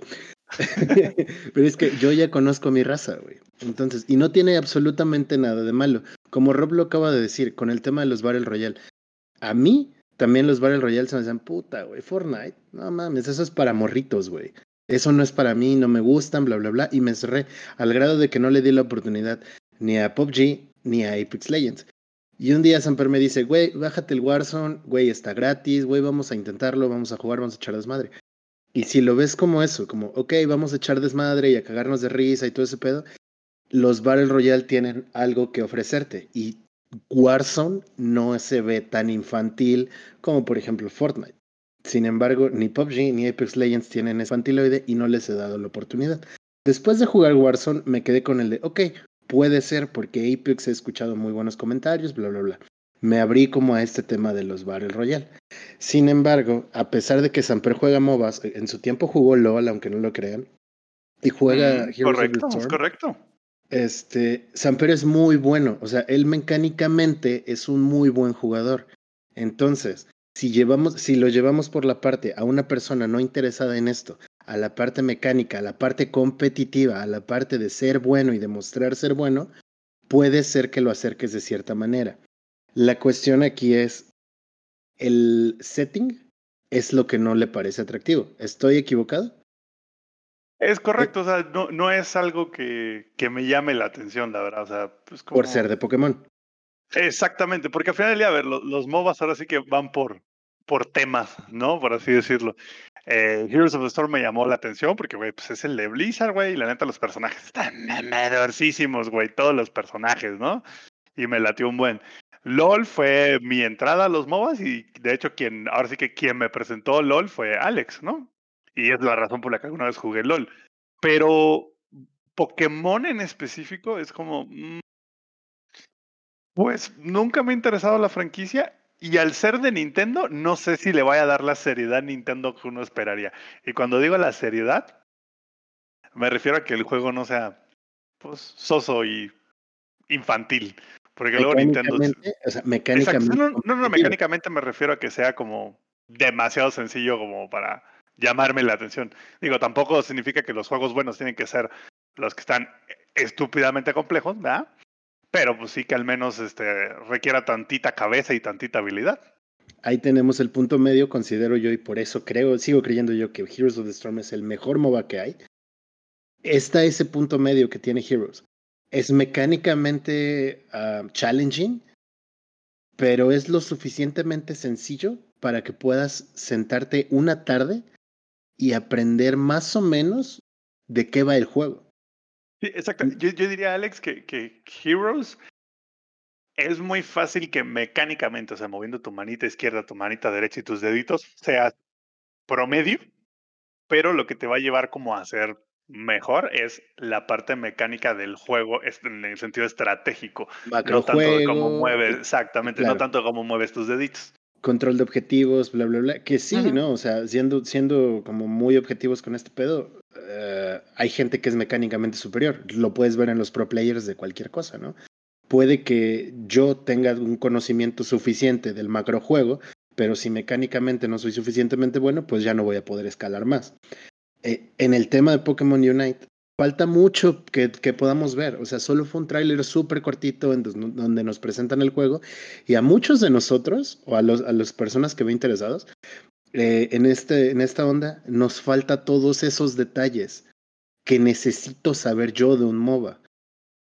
Qué mecánicas vas a utilizar, eh, cuáles son las habilidades en concreto de los personajes, cuántos personajes van a salir, cuántos mapas va a haber, cómo funcionan realmente, porque vemos que es un mapa de tres líneas, como un MOBA promedio, y solamente vemos las interacciones de los personajes, habilidades, bla, bla, bla, y lo que sí se puede ver claro es que los personajes van a tener la capacidad de evolucionar dentro del juego, por lo que yo creo que su sistema de construcción va, va enfocado a esto, a la evolución de este Pokémon. Lo cual también es un poco... te, te, deja pensando, pues un Charmander evoluciona a Charmeleon y a Charizard, no hay más. ¿Cómo voy a llegar yo a esto? ¿O qué, qué requerimientos voy a tener a lo largo de la partida para poder llegar a esto? ¿Es nada más una cuestión de nivel? cómo voy a ganar nivel. ¿Voy a farmear o no voy a farmear? Son como cosas mucho más mecánicas que sí me gustaría saber. De entrada, si le soy sincero, como una persona que en 28 años, bueno, 20 años, tengo 28 años, la primera versión de Pokémon la terminé cuando yo tenía 8 años. Llevo 20 años jugando Pokémon y usualmente todo lo que diga Pokémon en el título lo compro o lo adquiero de alguna manera. A pesar de eso, Sword and Shield no lo he terminado. Pero Pokémon Unite me llamó la atención y me, me disparó ese de, cabrón, un MOBA de Nintendo, un MOBA de Pokémon, ¿cómo va a funcionar? Y esa misma chispita le llamó la atención a varios amigos míos que conozco desde hace muchos años, mis amigos de la infancia, atascaron el grupo de WhatsApp preguntando, oye, ¿qué pedo? ¿Tú qué opinas? Oye, si vas a jugar, no vas a jugar, bla, bla, bla tengas un Nintendo Switch o no, tienes la posibilidad o vas a tener la posibilidad de descargarlo en tu celular. Yo sí creo que los requerimientos del celular van a ser relativamente altos, o sea, no vas a poder jugar en cualquiera, pero te va a dar esa chance, ¿no? Que seguramente también va a haber un crossplay entre la plataforma del celular y la plataforma del Switch, y por lo tanto, el cómo ajusten mecánicamente el juego con los Joy-Cons y en una pantalla táctil va a tener que influir mucho. Y eso es algo que, que, espero salga muy bien. Aprovecho para hacerte, para hacer una pregunta, así, duda técnica. ¿Va a ser gratis? Sí, va a ser gratis. Bueno, entonces en, en ese caso ya seguramente jugaremos alguna que otra vez. Nada más. Digo, yo, yo en mi celular evidentemente no tengo un Switch, o sea, por favor, pero este no tengo esa, esa por el propósito académico. Con joysticks a los lados no la tengo. Este, Carísimo. Pero esa tablet carísima. De hecho, de hecho venden este como uno venden eh, pues sí, como unos controles que de hecho lo, hace Razer que se llama Kishi, Kirin, algo así, y es básicamente pues como unos controles Joy-Con para tu celular, así que a lo mejor y, me vean jugando con eso, pero no creo y te llegaras a clavar. Por favor. sí, güey. Es que aquí viene la como todo, todo esto, o sea, vimos un tráiler de 56 segundos. Lo único que nos podían dar era hype y yo creo que lo lograron. Y aparte, como dijera el Inge, ¿no? No hay publicidad este, negativa y creo que la reacción positiva o negativa hizo bastante ruido, que era el objetivo. Sí, sí, justamente. Muchos de nosotros, siendo fans de Pokémon y siendo fans de los MOBAs, es como de, ah, cabrón, ¿cómo juntas los dos? Entonces, de que va a tener muchas descargas día uno, güey, ten por seguro que lo va a tener. Que vaya a haber esa misma cantidad, una cantidad decente de jugadores activos, está por verse. Esperemos que saquen más detalles pronto para que les podamos hablar más del tema, porque yo sí me quedé como con esa espinita de ver qué pedo. Eh, y bueno, nada más para agregarle un poquito más de lo que vimos en los, en los Pokémon Direct. Eh, todo el mundo está muy emocionado por el Pokémon Snap para Switch. No veíamos un Pokémon Snap desde el 64. Muchos dicen que es un Walking Simulator glorificado. yo lo tuve, era buenísimo. Güey, Pokémon Snap es un juego casual, es un juego divertido. era re bueno, güey. El setting de Pokémon. Entonces, eh, veo mucha gente, he visto muchos tweets al respecto de que Pokémon Snap es básicamente un Walking Simulator glorificado. Yo creo que tiene mucho que aportar. Vamos a ver qué tal. Vamos a ver también cuál es su precio. Y otras cosillas que salieron para celular o que van a salir para celular, como el Pokémon Café, que es un juego que seguramente a Rob le va a gustar, que es un Conecta 3. Es un puzzle game, mejor dicho, porque ya no conectas 3. Mm. Tiene un sistema un poquito más complejo, que es como circular, en el que tú vas a poder unir como todos estos iconos para ir este, quitando las piezas de la pantalla. Y muy interesante igual, este, me llama la atención, porque en su tiempo jugué el Pokémon Puzzle y el que salió casi casi exclusivamente para niños, pero todo el mundo estaba emocionado, el Pokémon Smile, que es básicamente un temporizador de lávate los dientes. Entonces, pues a ver, no lo he descargado, pero igual y ahora me lavo los dientes siete veces al día para conseguir ese Charizard. Muy bien. Y siendo que perdimos a un hombre en el camino, o sea, hacia el ingenierillo que muy seguramente se fue a cuidar a los plebes porque lo mandó a la mujer. Pasemos al siguiente tema y este va a ser el tema del Samper porque sí, algo teníamos que hablar de carros, algo teníamos que decir esta semana porque una semana sin hablar de camiones o de carros es matemáticamente improbable, así que ahí va. Además de todo, a ver, cuéntanos, Sampi, ¿qué pasó ahora pues con Project Cars 3? El chisme caliente de la semana. Me hicieron quedar mal, güey. Todavía que yo los había defendido hace, creo que hace dos, tres semanas que había dicho, no, a ver, espérense. Apenas vimos un trailer. Relájese un chingo, banda. Guarden las antorchas, güey. No, porque la banda ya andaba acá preparando los molotovs, güey. Cual pinche este, manifestación del, de la UNAM, ¿no? Y, híjole, que me quedan re mal fue, creo que fue ayer o antier, la verdad es que el día exacto no, no lo recuerdo y verdad no es importante. Y ahora Samper es el que tiene, el que está liderando las antorchas, güey. ahora soy yo el que está liderando las antorchas, ahora soy yo el que está afilando los tridentes y este, enojando a la turba enardecida, ¿no? Este, pues el, hubo como un AMA, ¿no? En, Twitch y, hubieron varias declaraciones de, de ciertas personas que trabajan en juegos, entre ellos el, un güey que igual su nombre vale verga, le vamos a llamar Pedro, en el cual Pedro explica, este, um, digamos, lo, lo, lo, nuevo, ¿no? En el punto de vista del motor físico. Pedro, para estos señores, Pedro es el director del motor físico del juego. Eh, ahí voy a dejar un punto bien como en claro. En los juegos de carreras, Sí, el motor gráfico es importante, sí, se, ve bonito y demás, pues claramente, pues sí, es importante, ¿no? Eso es lo que llama a la gente. Pero aparte del motor gráfico existe otra cosa que se llama el motor físico. Que básicamente el motor físico no es como que millones de algoritmos, porque la neta son millones, en el cual deciden así de cuánto se gastan las ruedas del coche, cuánta gasolina gasta, este, cuánto grip tiene, cuánto se... Básicamente todas las propiedades físicas del coche, ¿no? En este caso. Entonces Pedrito le hicieron así como varias preguntas de, oye, fíjate que la banda vio como que, que el trailer y todo el mundo está bien sacado de onda con el trailer. ¿Qué tienes para decirle a la gente de lo que se viene nuevo de Project Cars? Así que, ¿cómo vamos a cambiar a la, cómo vamos a calmar esta turba enardecida? ¿No? Y Pedro dijo, pues bueno, como estamos enfocándonos un montón en hacer este, digamos que el juego sea divertido, en lograr una experiencia increíble de manejo y en lograr que se conecte todavía más el piloto y el coche, hemos decidido quitarle todo el gasto de las llantas y hemos deci- decidido quitarle todo el consumo de combustible y hemos decidido quitarle los pit stops al juego. Una idiota, güey. Es una chulada de idea, güey, ¿no? O sea, güey, 10 de 10, póngale más, ¿no? Ahora, voy a más. explicar por, voy, voy a explicar por qué, por qué- por qué es tan importante. Project Cars 2 tuvo varios DLCs, ¿no? Y uno de los DLCs más chingones de Project Cars 2, así el más pistolotas, que de hecho yo lo tengo y neta es increíblemente bueno, es un DLC que se llama Las 24 horas de, Le, de Le Mans que literalmente, como su nombre lo, lo especifica, te deja competir las 24 horas de Le Mans en el juego. Y te puedes incluso este, cambiar de piloto, por así decirlo, como en Le Mans en la vida real. Y estás tú ahí pegado al volante como estúpido por 24 horas. Entonces, imagínense, para las personas que le gustan los juegos de coche, como a mí, eso es, güey, es ir al Olimpo sin haber, sin haber hecho todas las mamadas que hizo Hércules para O te- poder ir al Olimpo. Se te borra la pinche raya de las nalgas, pero eh, feliz.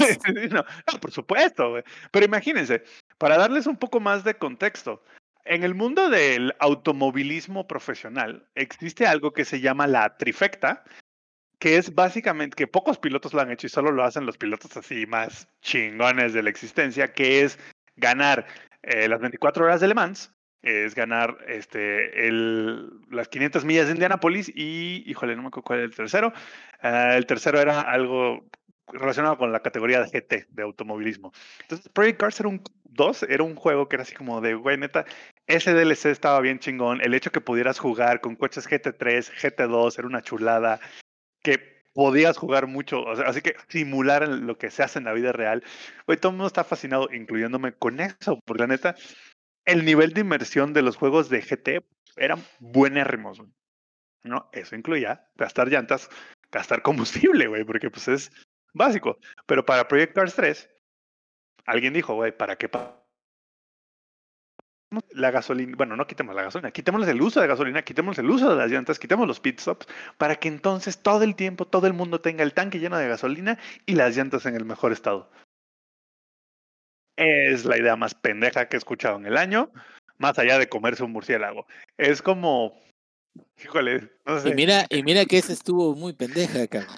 y miren que eso estuvo pendeja. Es como decir, ¿sabes qué? Call of Duty, vamos a quitarle la recarga, güey. ¿Para qué te molestas cargando el arma? Mira, quitamos la recarga, todo el mundo tiene 120 balas en el cargador. Chingues madre, nunca tienes que recargar. Así de pendeja es la idea. Oye, Zampi, Y es, pero eso lo hace. Doom. Justo, pero Doom, pero Doom no es Call of Duty, ¿sabes? O sea, Doom no tiene esa parte que tiene Call of Duty. Ay, Doom ese, no nomás, es- te, quer- o sea- nomás te quería destantear. No, No, o sea, y por- aparte, y aparte deja es, de como, a ver, y es como Need for Speed. Güey, Need for Speed no, no tiene ni, ni uso de gasolina ni gasto de llantas, ¿sabes? Deja de eso. Creo Pero, que, creo que sí es este, pues, por ejemplo, incluso en, en, en American Truck Simulator, que tiene, tienes que dormir, o sea, tienes que eh, llenar tu gasolina. En este Doom dices, bueno, sí, no, no recargas, pues, no hay, no hay no hay como recarga, pero en este, en Doom tienes que conseguir municiones y no se te acaban y ya pelaste, cabrón. Entonces también son como momentos en los que tienes que reorganizarte para poder continuar.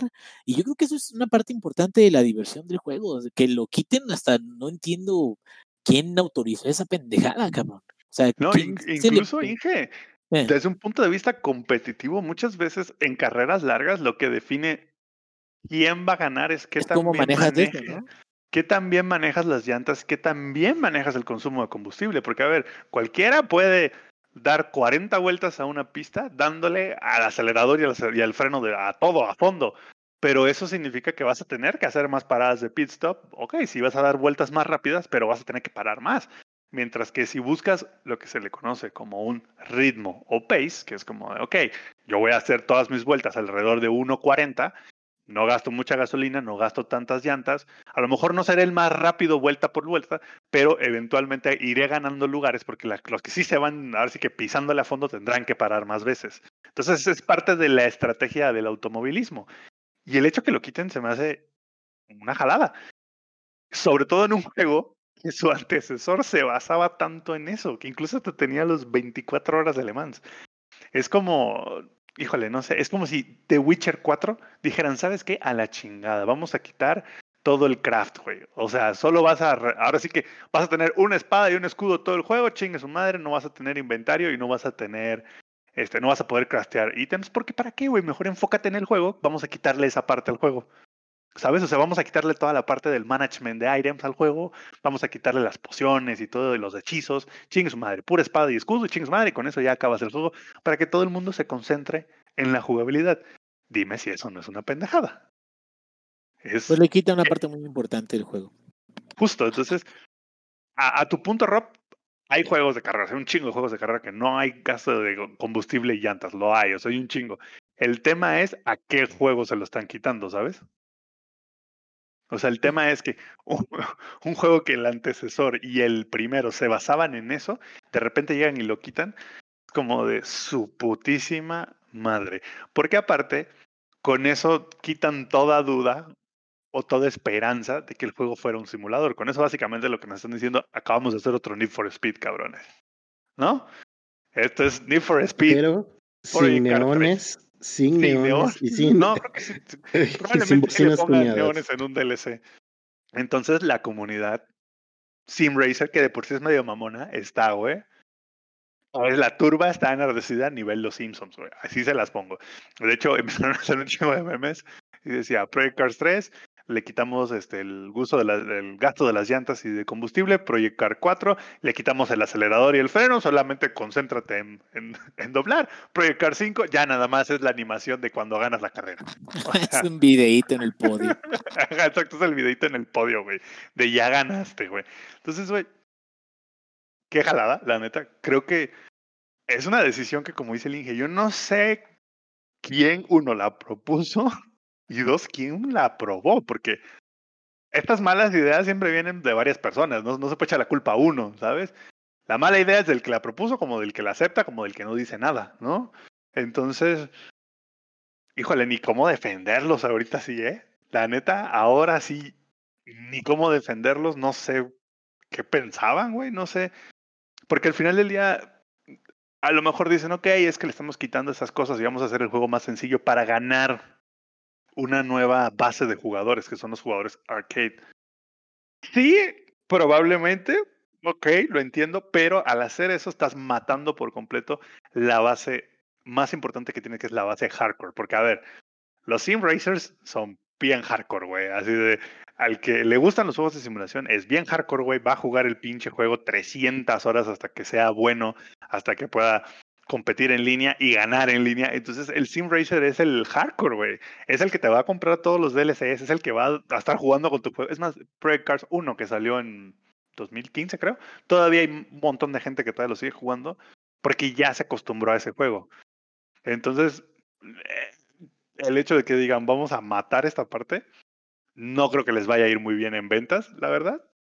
Sobre todo de PC, porque seamos honestos, en consola y en Play 4 tienen como dos volantes cada consola y dos opciones, entonces como que eh, no hay tanto Sim Racer en consola. Así que la, la población hardcore es 100% PC. Entonces prepárense a ver el review, y de mí se acuerdan, prepárense a ver el review bomb de Steam diciendo que el juego es una basofia, igual en Metacritic. Ya verán, de mí se acuerdan. Zambi, y es que hay, ciertas cosas que uno puede quitar o que puede mejorar, pero que también depende que, que, que sean, eh, ¿cómo le llaman? Eh, quality of life, eh, la calidad de vida de, de, de, los cambios. Me acuerdo mucho de WoW, bueno, los que no sepan, yo jugué WoW como 5000 horas. Y ese es neta, no es un juego mamón, no es un número mamón. Son como 4500, algo así jugué.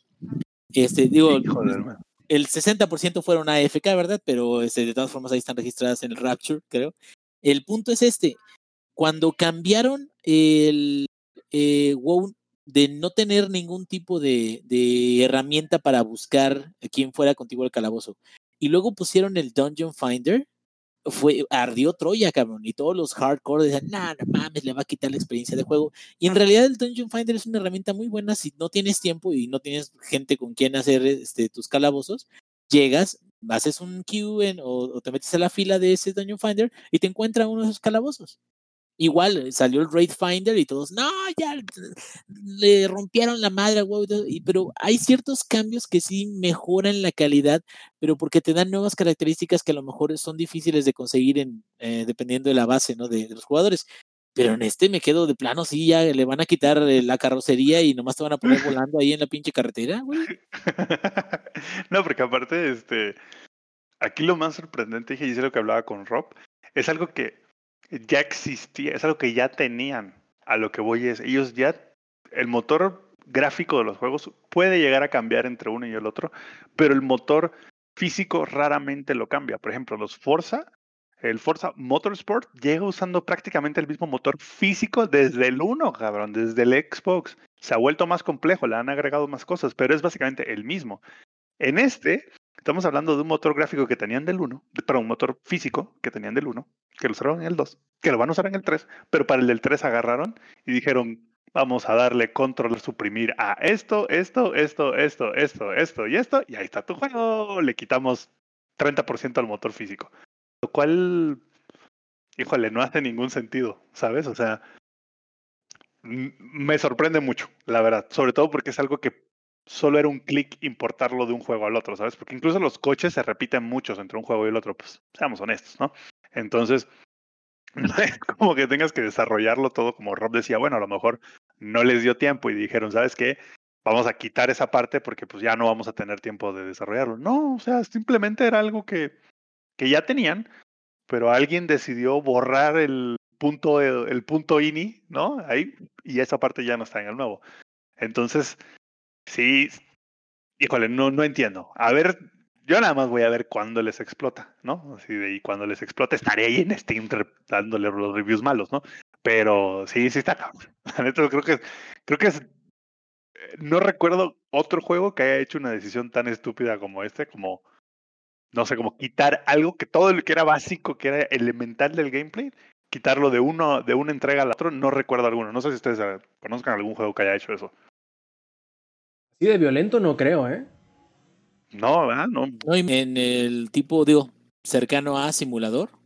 No, la, neta sí, sí es como si de plano quitaran una característica que es precisamente lo que lo hacía o lo volvía a simulador y ahora pues es más, mucho más arcade, como dices. Sí, la verdad es que estoy anonadado con eso. Hasta te le creo un spin-off, ¿no? Ándale, sí, sí, que lo puesto como... O un game mode habilitado. Así de, ¿quieres jugar arcade dentro del juego? O sea, puedes jugar lo que es el simulador o puedes jugar el arcade y el arcade le quitamos esto, pero todavía tienen la oportunidad de seguir haciendo la visita de los pits y cambiar las llantas y todo. Pero no, o sea, de plano están diciendo, ya, esto no va a existir, cabrón, desde que ¿eh? Se llamaba. Sí, no, la verdad, fue como que el, el, notición de la semana en el mundo del Sim Racer Reddit está que explota con memes, este, se le está yendo así de casi que casi que sí creo que hasta hay un change.org ya, así, entonces no lo sé. Si ustedes a ver, si a los escuchas se les se acuerdan de algún otro juego que haya hecho algo similar, estaría encantado de escuchar o de leer sus comentarios al respecto. Y sí, está muy interesante porque ya está próximo a estrenarse. No creo que puedan ah, reimplementarlo julio o agosto, creo que es. Pues ya. O sea, fue de esos juegos que anunciaron y es como de, y va a salir en dos meses, listo. Sí, prácticamente ya es oro, como, como dicen ellos. Ya no nos queda mucho tiempo para hacer algún cambio tan drástico como ese. Les iba a decir que Fallout 76 también fue una edición pendeja, pero esa fue al revés, fue agregarle cosas que no necesitaba. Exacto, bueno. Pero a lo que voy es, le agregaron sobre lo que ya tenían, no fue como que quitaran lo que hacía Fallout, Fallout, ¿sabes? Sí, le, agregaron más bugs, nada más. Bueno, le quitaron a la gente nada más, güey. o sea, eh, no hay NPCs. Bueno, hasta ahorita que ya son los Wastelanders, se llama la actualización. Pero esa llegó como dos años después, cabrón. Entonces, Uy, ya pues, se podría decir que se quitó eso, pero no fue como. Incluso en el anuncio no especificaron como que de plano. O sea, va a haber mucha gente con la que vas a poder jugar, pero sí, sí nunca me esperé que de plano quitaran, no sé, las historias tal cual con NPCs y eso. Y digamos que, que, que, en comparativa sea el Fallout 76 de los Project Cars, no creo que haya tanta buena voluntad de la gente como para dejárselo pasar. Definitivamente. No, la verdad es que no. Yo creo que al menos en PC les va a ir como en feria con las ventas. De mí se acuerdan. Perfecto, bueno, vayamos al último tema del programa y este será el Cyber Cholo 2077 que esta semana por fin, después de haberlo retrasado, celebró su, eh, ¿cómo se llamaba? City... City Wire. Eso, así es, en pocas palabras, lo que hubiese sido su presentación durante E3. Y se presentaron varias cosillas bien interesantes. Eh, primero que nada, eh, algo que no tiene nada que ver con el juego, pero que servirá para que la gente se interese en él. Y será una serie anime, así es, que llegará directamente a Netflix, producida por el estudio Trigger, que si no recuerdan quiénes son los de estudio Trigger, son los que crearon series como Gurren Lagann, eh, como Kill la Kill y como recientemente Darling in the Franks, que no son nada malos, pero, pero se, digamos, especializan en cosas medio eh, sci-fi, así que pueden salir bastante buenos, sobre todo porque se nota que son eh, seguidores de lo que están haciendo con Cyberpunk. Y lo que sí mostraron fueron un nuevo trailer, una nueva sección de gameplay eh, con la mecánica de Ghost Dance, creo que se llamaba, en donde, bueno, por fin se muestra cómo van a ser las secciones como de detective, que creo yo fue la, la peor recibida entre todas las cosas que mostraron del, del evento, no sé, ingenierillo, algo viste durante la, presentación de esta nueva mecánica que te haya gustado o que no te haya gustado? Eh, mira, se parece un poquito a lo que usas en Detroit Become Human para eh, restablecer eventos, ¿no? En Detroit Become Human hay, y me refiero a se parece un poquito porque de lo que mostraron, que fue como un atraco, este, tú te conectas una madre a la cabeza, según bueno, lo que parece el video, y, como que entras en una simulación donde tienes control de, ciertos, este, de cámaras o de, eh, donde se está guardando la, la, imagen de la cámara y tienes ciertos ángulos, puedes adelantar, puedes atrasar, puedes identificar objetos independientes, o sea, como que, te digo, el gimmick es muy particular porque la interfaz no es igual a la de Detroit, pero la mecánica de decir, ah, mira, o sea, aquí sucedió algo, vamos a analizarlo, sí es similar a Detroit en el aspecto de que de repente vas encontrando nuevos datos con los, este, regresarle que le haces, lo, le adelantas un poquito, luego ya tienes un dato más, a lo mejor te puedes ir ya no en ese momento, eh, en esa misma escena, sino a lo mejor puedes pasar una escena que sucedió un poquito más adelante, ¿no? Y ahora a partir de ahí, ahora hay que estar buscando, estás haciendo un poquito como el Watch Dogs 2, en, el aspecto de que puedes ir cambiando de cámaras, puedes ir viendo cómo está una cosa, cómo está la otra, hackear un lado o buscar información de esta otra. A mí no se me hizo mal siempre y cuando no sea tan repetitivo como para que se vuelva un, este, una obligación, ¿no? Como una y otra vez tengo que hacer esta mamada, sino que tenga un... Como una torre de Assassin's Creed, güey. Ándale, bueno, las torres, algunas eh, visualmente son, es muy bonito subir, es como las torres de, ¿te acuerdas de Tomb Raider? Era la onda, güey. O sea, se veían impresionantes, te quedas, ah, qué chingón. Pero este, las torres de Pero, pero después de la número 33, ya, güey. En algunos, no, en, en Tomb Raider no, eran tantas, pero sí hay, hay algunos mapas. Ah, pues por ejemplo el de Origins. El de Assassin's Creed Origins tiene tantas torres que te quedas, no mames, güey. O sea, bueno, voy por ellas, pero porque lo tengo que completar.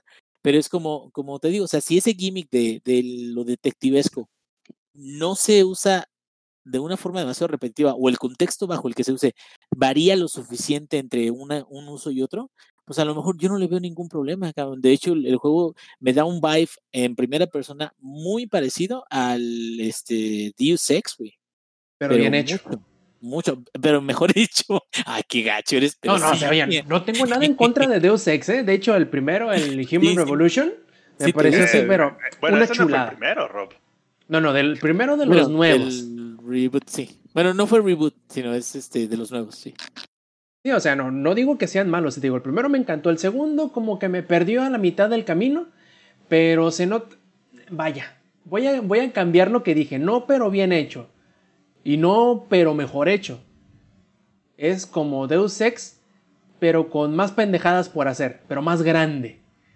Porque es la, es la impresión que me da, es un juego gigantesco. Luego me, me, sorprende mucho de que el manejo del automóvil también, no nada más en ciudad, me gustó mucho ver de que hay una locación que es como desértica, que es muy postapocalíptico el, el pedo, pero también te hace sentir como qué tan grande va a estar el mapa o, o la dimensión de todo el juego y siento como que eso está muy chido porque no nada más vamos a ver una ciudad donde todo lo underground es lo que vas a estar haciendo, sino seguramente va a haber cambios de locaciones donde puedas hacer cosas distintas y hasta con áreas más grandes puedas hacer este eh, enfrentamientos distintos con, con enemigos o, actividades que sean más variadas. Sí, de hecho, eh, creo que por ahí leí un artículo en donde comentaban que habían distintas áreas de inicio dependiendo entre comillas el origen que tú hayas elegido. Si quieres ser, eh, por ponerlo a grandes rasgos, si quieres ser un pueblerino que vive fuera de Night City, si quieres ser un eh, cholo de las calles, eh, que empezarías como que en un barrio bajo, o si quieres ser así un empresario, ¿no? Y no sé qué otras cosas. Exacto, así es. Y si, si quieres estar de parte de las corporaciones, que eso se me hace bastante interesante porque por un lado, al principio, bueno, no al principio, sino como que todo el lore que, que, que está alrededor de todo lo que es la franquicia de Cyberpunk, que han de saber que es una serie de juegos de rol de mesa como Dungeons and Dragons y que tiene bastantes años ya vigente, que tiene toda su eh, mitología, todo su trasfondo, historia, etc. Entonces, como que digamos el, el villano principal es ese ente nebuloso que se llama las corporaciones. Entonces vas a poder también ser parte de las corporaciones, o sea, vas a poder ser el villano, lo cual es bastante interesante porque si bien recuerdas ingenierillo, hay otros RPGs que se jactan de permitirte ser el villano y esa es como, como que su mecánica principal. Por ejemplo, este... ¿Cómo se llama este juego de los de Obsidian? Que se parece al Pillars of Eternity. ¿Cómo? No. The Outer Worlds. No, el que eras el malo. New Vegas. Ah, este. Eh, uh, Star Wars. Este, no, tampoco. Tampoco. Al rato me acordaré ah, de él. ¿Que, eres el, el campeón del. No, tampoco. Mira, te lo voy a describir. Es un juego de rol medieval en donde eres el campeón del Dark Lord que conquistó el mundo. Overlord. No, tampoco. ¿De, Obsidian? Sí, de Obsidian.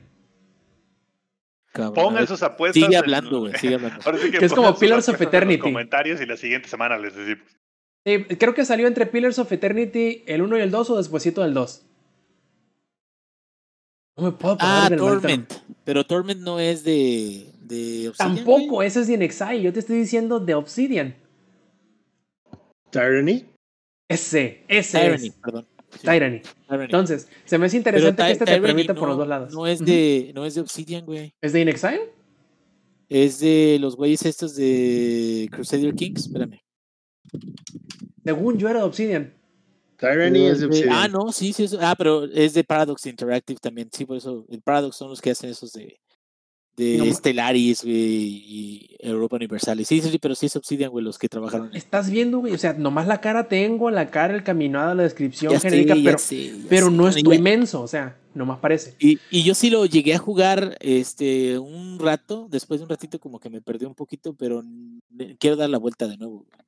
Sí, o sea, a mí se me hace interesante eso que te vaya a permitir eh, formar parte de lo que uno coloquialmente consideraría como el villano y está interesante porque te va a permitir rolear prácticamente todo, ¿no? Te va a permitir ser hombre o mujer, te va a permitir ser rico o pobre, te va a permitir ser eh, fuereño. Y parece ser que el objetivo principal de, de Cyberpunk 2077 va a ser reproducir en un juego la experiencia de jugar el juego de rol de mesa. Lo cual es bastante interesante porque aunque sí, se ha intentado, por ejemplo, con Skyrim, parece ser que la escala de Cyberpunk va a ser, en comparación de Skyrim, bastante más denso. Ya lo veremos una vez que lo juguemos. De hecho, creo que en uno de esos eh, artículos que leí, comentaban eso que les decía hace rato, en donde parece ser que al menos para efectos del demo que algunos pudieron jugar, que fue como de unas 5 horas, eh, que algunos se sintieron abrumados con la cantidad de cosas que te echaban encima. Así de que, ah, está este personaje, y luego este otro personaje de esta otra facción, y luego además está este otro personaje, y como que era demasiado lo que les echaban encima como para poderlo procesar tan rápido. Pero fíjate, yo creo que eso tiene, tiene una razón. Eh, cuando uno llega a la convención donde sea, donde te hayan dado el, demo y quiere checar eh, qué es lo que contiene, tratas de, de hacer un, bueno, no un speedrun, pero tratas de obtener toda la cantidad de contenido que puedas lo Ajá. más rápido y a lo mejor esa no es la forma en la que se debe de jugar ese juego. Exacto, Es eso es como, lo que iba. co- como cuando en The Witcher 3 quieres ver todas las misiones secundarias que No, pues existen no. en una región y luego decidir cuál hacer. No, pues vas y quedas así de- Te quedas así de, aquí voy a estar cuatro días, güey. Sí, exacto. Y de hecho ese es el punto al cual quería llegar yo. El que, aunque sí, es bastante revelador y sobre todo es bastante mm, curioso la, el nivel de aprecio o de buenas calificaciones. Vamos, vamos de nuevo al, a la discusión que tuvimos al principio del programa. En que sí, parece sospechoso que toda la gente quien jugó este, el demo de Cyberpunk tenga una opinión tan alta o tan buena del demo y que lo peor que pueden decir acerca del demo es que se sintieron abrumados por la cantidad de cosas por hacer, yo creo que no necesariamente es algo malo, pero nuevamente lo que unas personas lo ven como bueno, otras personas lo pueden ver como malo. Y sí es cierto, puede ser que simplemente para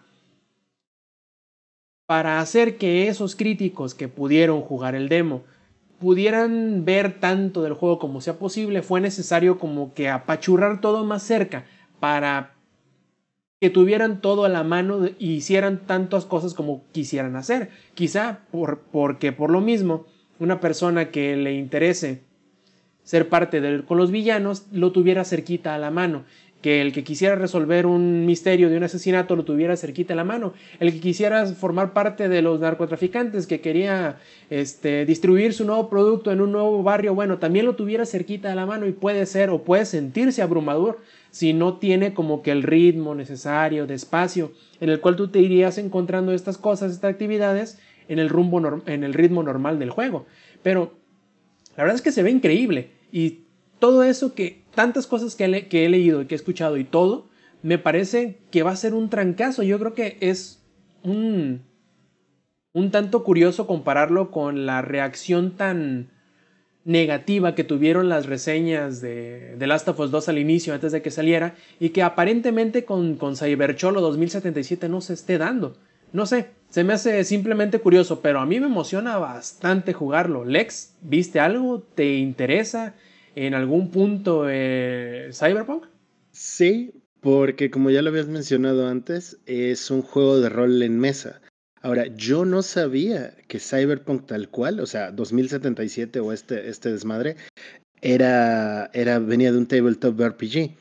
El que sí conozco y he jugado es Shadowrun, que tiene como esta temática, pues literalmente Cyberpunk. Y me llama mucho la atención porque igual en Shadowrun el tema es las corporaciones y pues sí, The Rich y todo este pedo siempre es chido. Pero creo que Cyberpunk 2077 va a ser un juego muy refrescante por todo lo que puede ofrecernos y hay como muchas variantes para explorar dentro del mismo juego. Sí, bien como Y dice al- el ahí, ingenierillo. Rob, Adelante. Perdón que te interrumpa. Algo que también me di cuenta y creo que lo- te lo platiqué por WhatsApp este, hace poco, que es como de, ah, interesante la cachetada que está preparando CD Projekt Red, es el hecho de que puedan hacer la preventa del juego por tan solo 35 dólares para PC. Y ese es el, el juego, digo, ese es el precio full del, del juego, o sea, es... No es oferta nos- ni nada. cuesta, mi chavo. Por 35 dólares pueden tener acceso desde preventa a nuestra obra maestra. Eso es un cachetadón a todos los estudios AAA que cobran 60, más otros 20 por el Deluxe, más otros 30 por el Gold Ubisoft y termina costando 100 dólares. La versión completa, completa, ahora sí, guion bajo completa, esta es la buena. Sí, no, y aparte, digamos que ya tienen todo ese récord eh, y que parece que lo van a seguir cumpliendo, en donde no te van a vender DLC si no es una expansión completa que, eh, ¿cómo decirlo?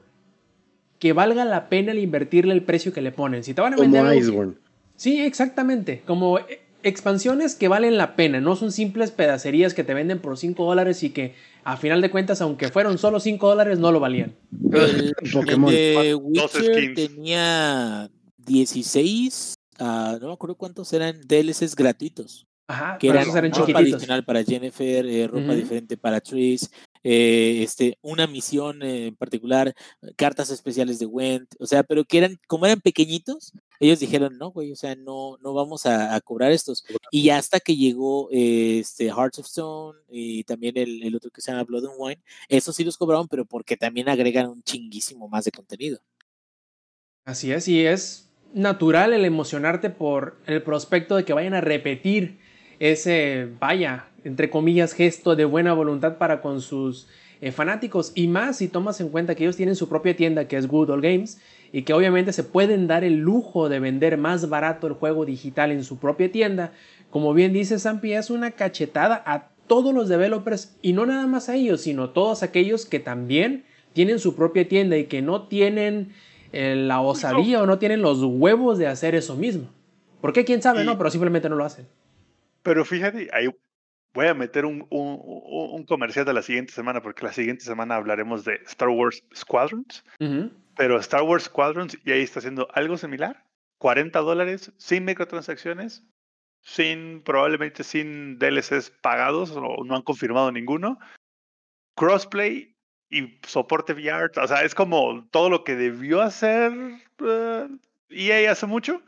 Pero lo que voy es, es este tema de no voy a cobrar ni una microtransacción ni voy a cobrar por nada similar a lo que tiene Call of Duty Modern Warfare.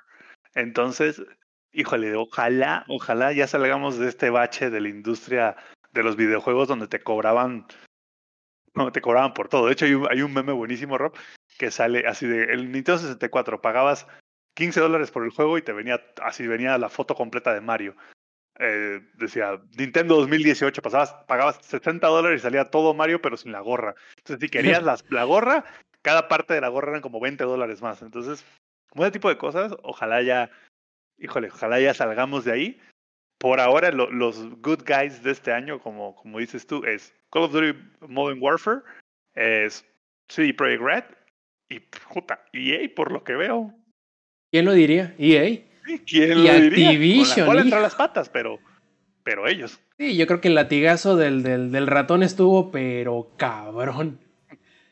Y bueno, si eso fue todo lo que teníamos que hablar del Cyber Cholo Plebes, yo creo que hay que irnos despidiendo de esta edición 198 de Showtime Podcast que eh, no está en mí decirlo, pero quedó bien chingona. Y antes de despedirnos, primero tenemos que pasar a los saludos. Ingenierillo, ¿cuáles son tus saludos? No, pues saludos a toda la gente que nos está escuchando aquí. Y este, bueno, ya como es tradición en este podcast, quiero mandarle un amoroso saludo a mi esposa que la amo con todo mi corazón y que me escucha cada vez que estoy grabando con una cara así de, de- de desconcierto de de verdad me casé con este cabrón. ¿En qué momento llegamos a esto? Pero yo siempre la amo y la amaré y saludos a ella también. Pero hasta te cambia la voz, pinche Inge. Sí, huevo, tiene que ser Sí. traductora. Pero ahora dilo sin temblar. ¡Ay, güey! Sin, sin la chancla. de nervios. Perfecto, Lex. Saludos también a, a Joss, que ahorita que estoy enfermito me cuida así. Ya te toca tu medicina. Así todo, todo como, como un relojito suizo. Tómate tu medicina, te pongo el otro ojo igual. ya no, por favor. Perdió el América, pues, pero está, no me pegues. No, no es cierto, a mí no me pegan. XD. Poniéndote tus No me está amenazando en este ojo, momento güey. con la chancla para que diga esto.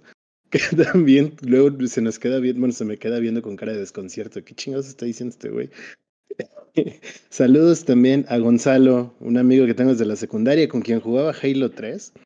Este, que el, el podcast que grabamos hace, hace dos semanas me mandó un tweet que decía que por qué no lo había, no le había mandado saludos, que le había roto el corazón. Gonzalo, te mando un abrazo. Aquí, hasta donde estés, no sé si estás en Acapulco, en Ciudad de México o aquí en Puebla. Te mando un abrazote, amigo. Saludos también a toda la banda de Players Checkpoint, a toda la banda de Mana Spot y a todo el crew de Joystick League que estuvimos platicando este, la semana pasada precisamente, cotorreando con sus respectivas chelillas y su sana distancia de, de muchos temas de videojuegos. Y a lo que uno de ellos, Marcos, nos dio las respuestas del podcast de PlayStation. Dice que el por qué él compraría una Play 5. Que es Oh, un algo simple y no tiene que ver con las exclusivas. Son los RPGs japoneses. Y por eso él compraría una PlayStation 5.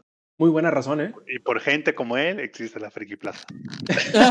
no, pero oye, hay unos que ya están saliendo para PC, así que no me estoy preocupando tanto. Pero, pero es que aquí va la cuestión del por qué me lo dijo. Yo sé que muchos están saliendo para PC, pero me tengo que esperar al menos un año para verlos en la PC y yo Eh, no me voy a que- esperar. Bueno, pues sí. Para el, para el- es que para nosotros no es problema, porque como cada quien tiene 400 juegos por terminar, El backlog. nos vale verga. Así es. Saludos también para Marcos, para Giram, para Héctor Funk y Héctor Mireles, que son toda la Joystick League. Abrazote para todos mis amigos y a todas las personas que nos están escuchando esta semana. Perfectísimo, Samper.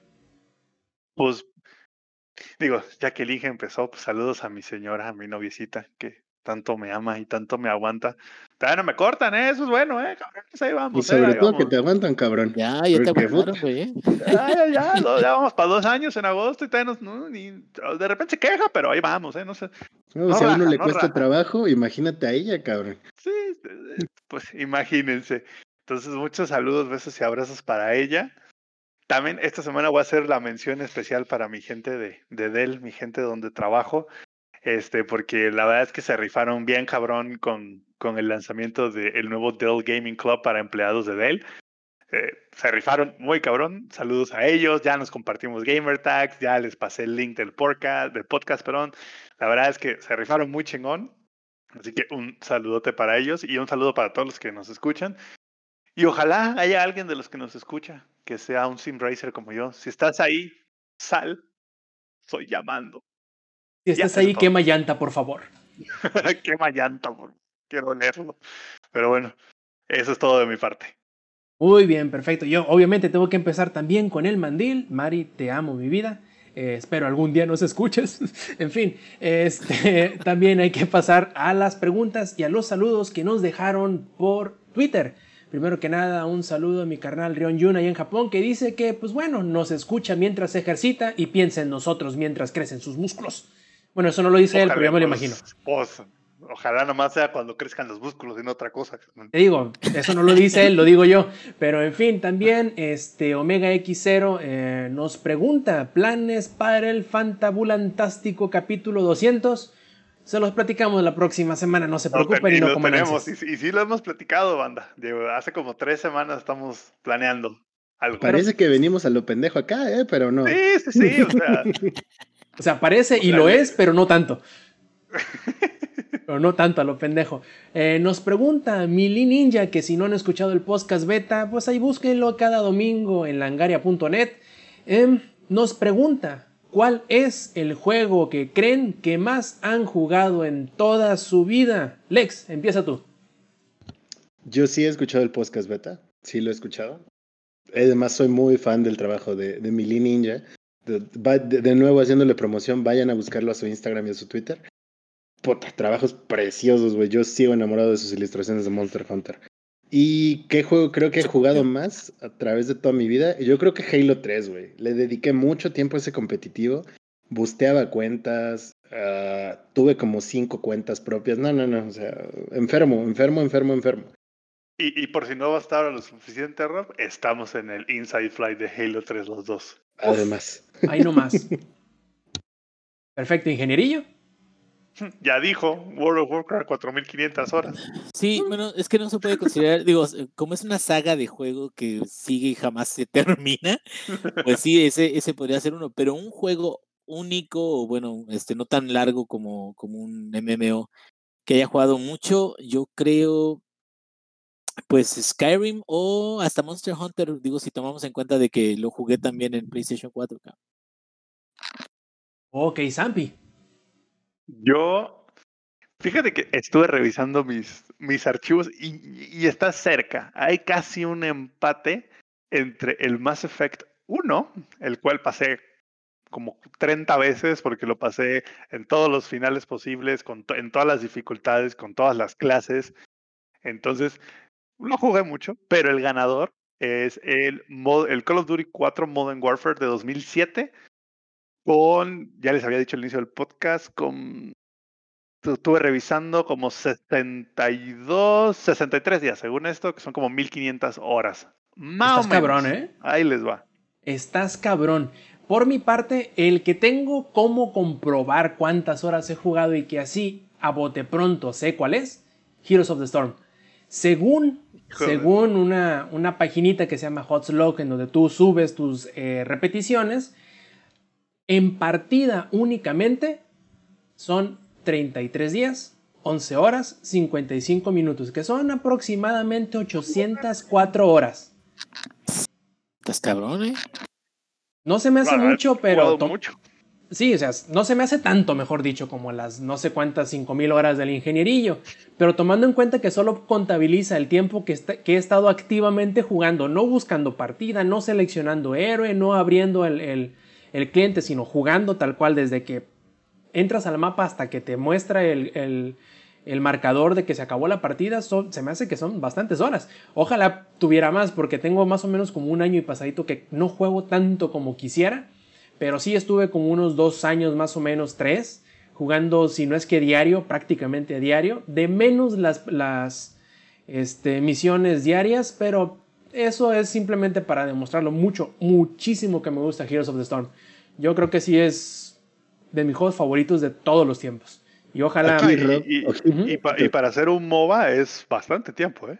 Es bastante tiempo, porque yo estaba sacando las cuentas en una página también con lo de League of Legends y sí tengo como, no sé, que eran creo que como tres semanas de juego, que también es bastantillo. Es bastantito. Pero se la mata el rock, güey. Sí, sí, sin pedos, pero pues igual, ¿no? No le daba tanto entrecomilladamente al LOL. Y eh, ojito aquí, ¿eh? que si quieren vernos jugar los Lángaros of the Storm, déjennos aquí sus comentarios en Twitter, al, al Twitter del Rock, y hacemos, Ajá. organizamos un streamcito para que nos vean manquear en vivo. Bien, Y pero ahí, bien macizo. ahí nada más voy a decir una cosa antes de que nos vemos. Las horas del Inge no cuentan porque él lleva jugando el mismo juego, o sea, WoW, desde la prepa, creo que es Inge, o no sé cuándo No, que eh, jugó. empecé a jugarlo a finales de 2009 y dejé de jugarlo hace como dos años, casi. Dejé de jugarlo hace como 15 minutos antes de empezar a grabar. No, no, no, más, ya. ahorita el ingeniería hizo online. No, no, ahorita las últimas expansiones que han salido, nomás lo he jugado así, no sé, 30 horas, 40 horas y listo. No, pero antes, Ay, antes que estaba muy enfermo, muy, muy, pero muy enfermo. Me encanta cómo dice nada más. Como si fuera una Sí, cosa de nada. Pues bueno, en fin, eh, un saludo a mi compadre Roy Phoenix que ahí nos asegura que nos escucha todas las semanas y también a Turbo Jump quien nos preguntaba, pero ya les contestamos, que si cuál era nuestra opinión de Pokémon Unite, así que pues ya les eh, hicimos respuesta a su pregunta. Y pues bueno, queridos lángaros, esta fue la edición 198 de Showtime Podcast, de parte del ingenierillo de Lex y de Samper. Yo soy Roberto Sainz o Rob Sainz en Twitter y nos vemos la próxima semana. Stay Metal. Langaria.net presentó.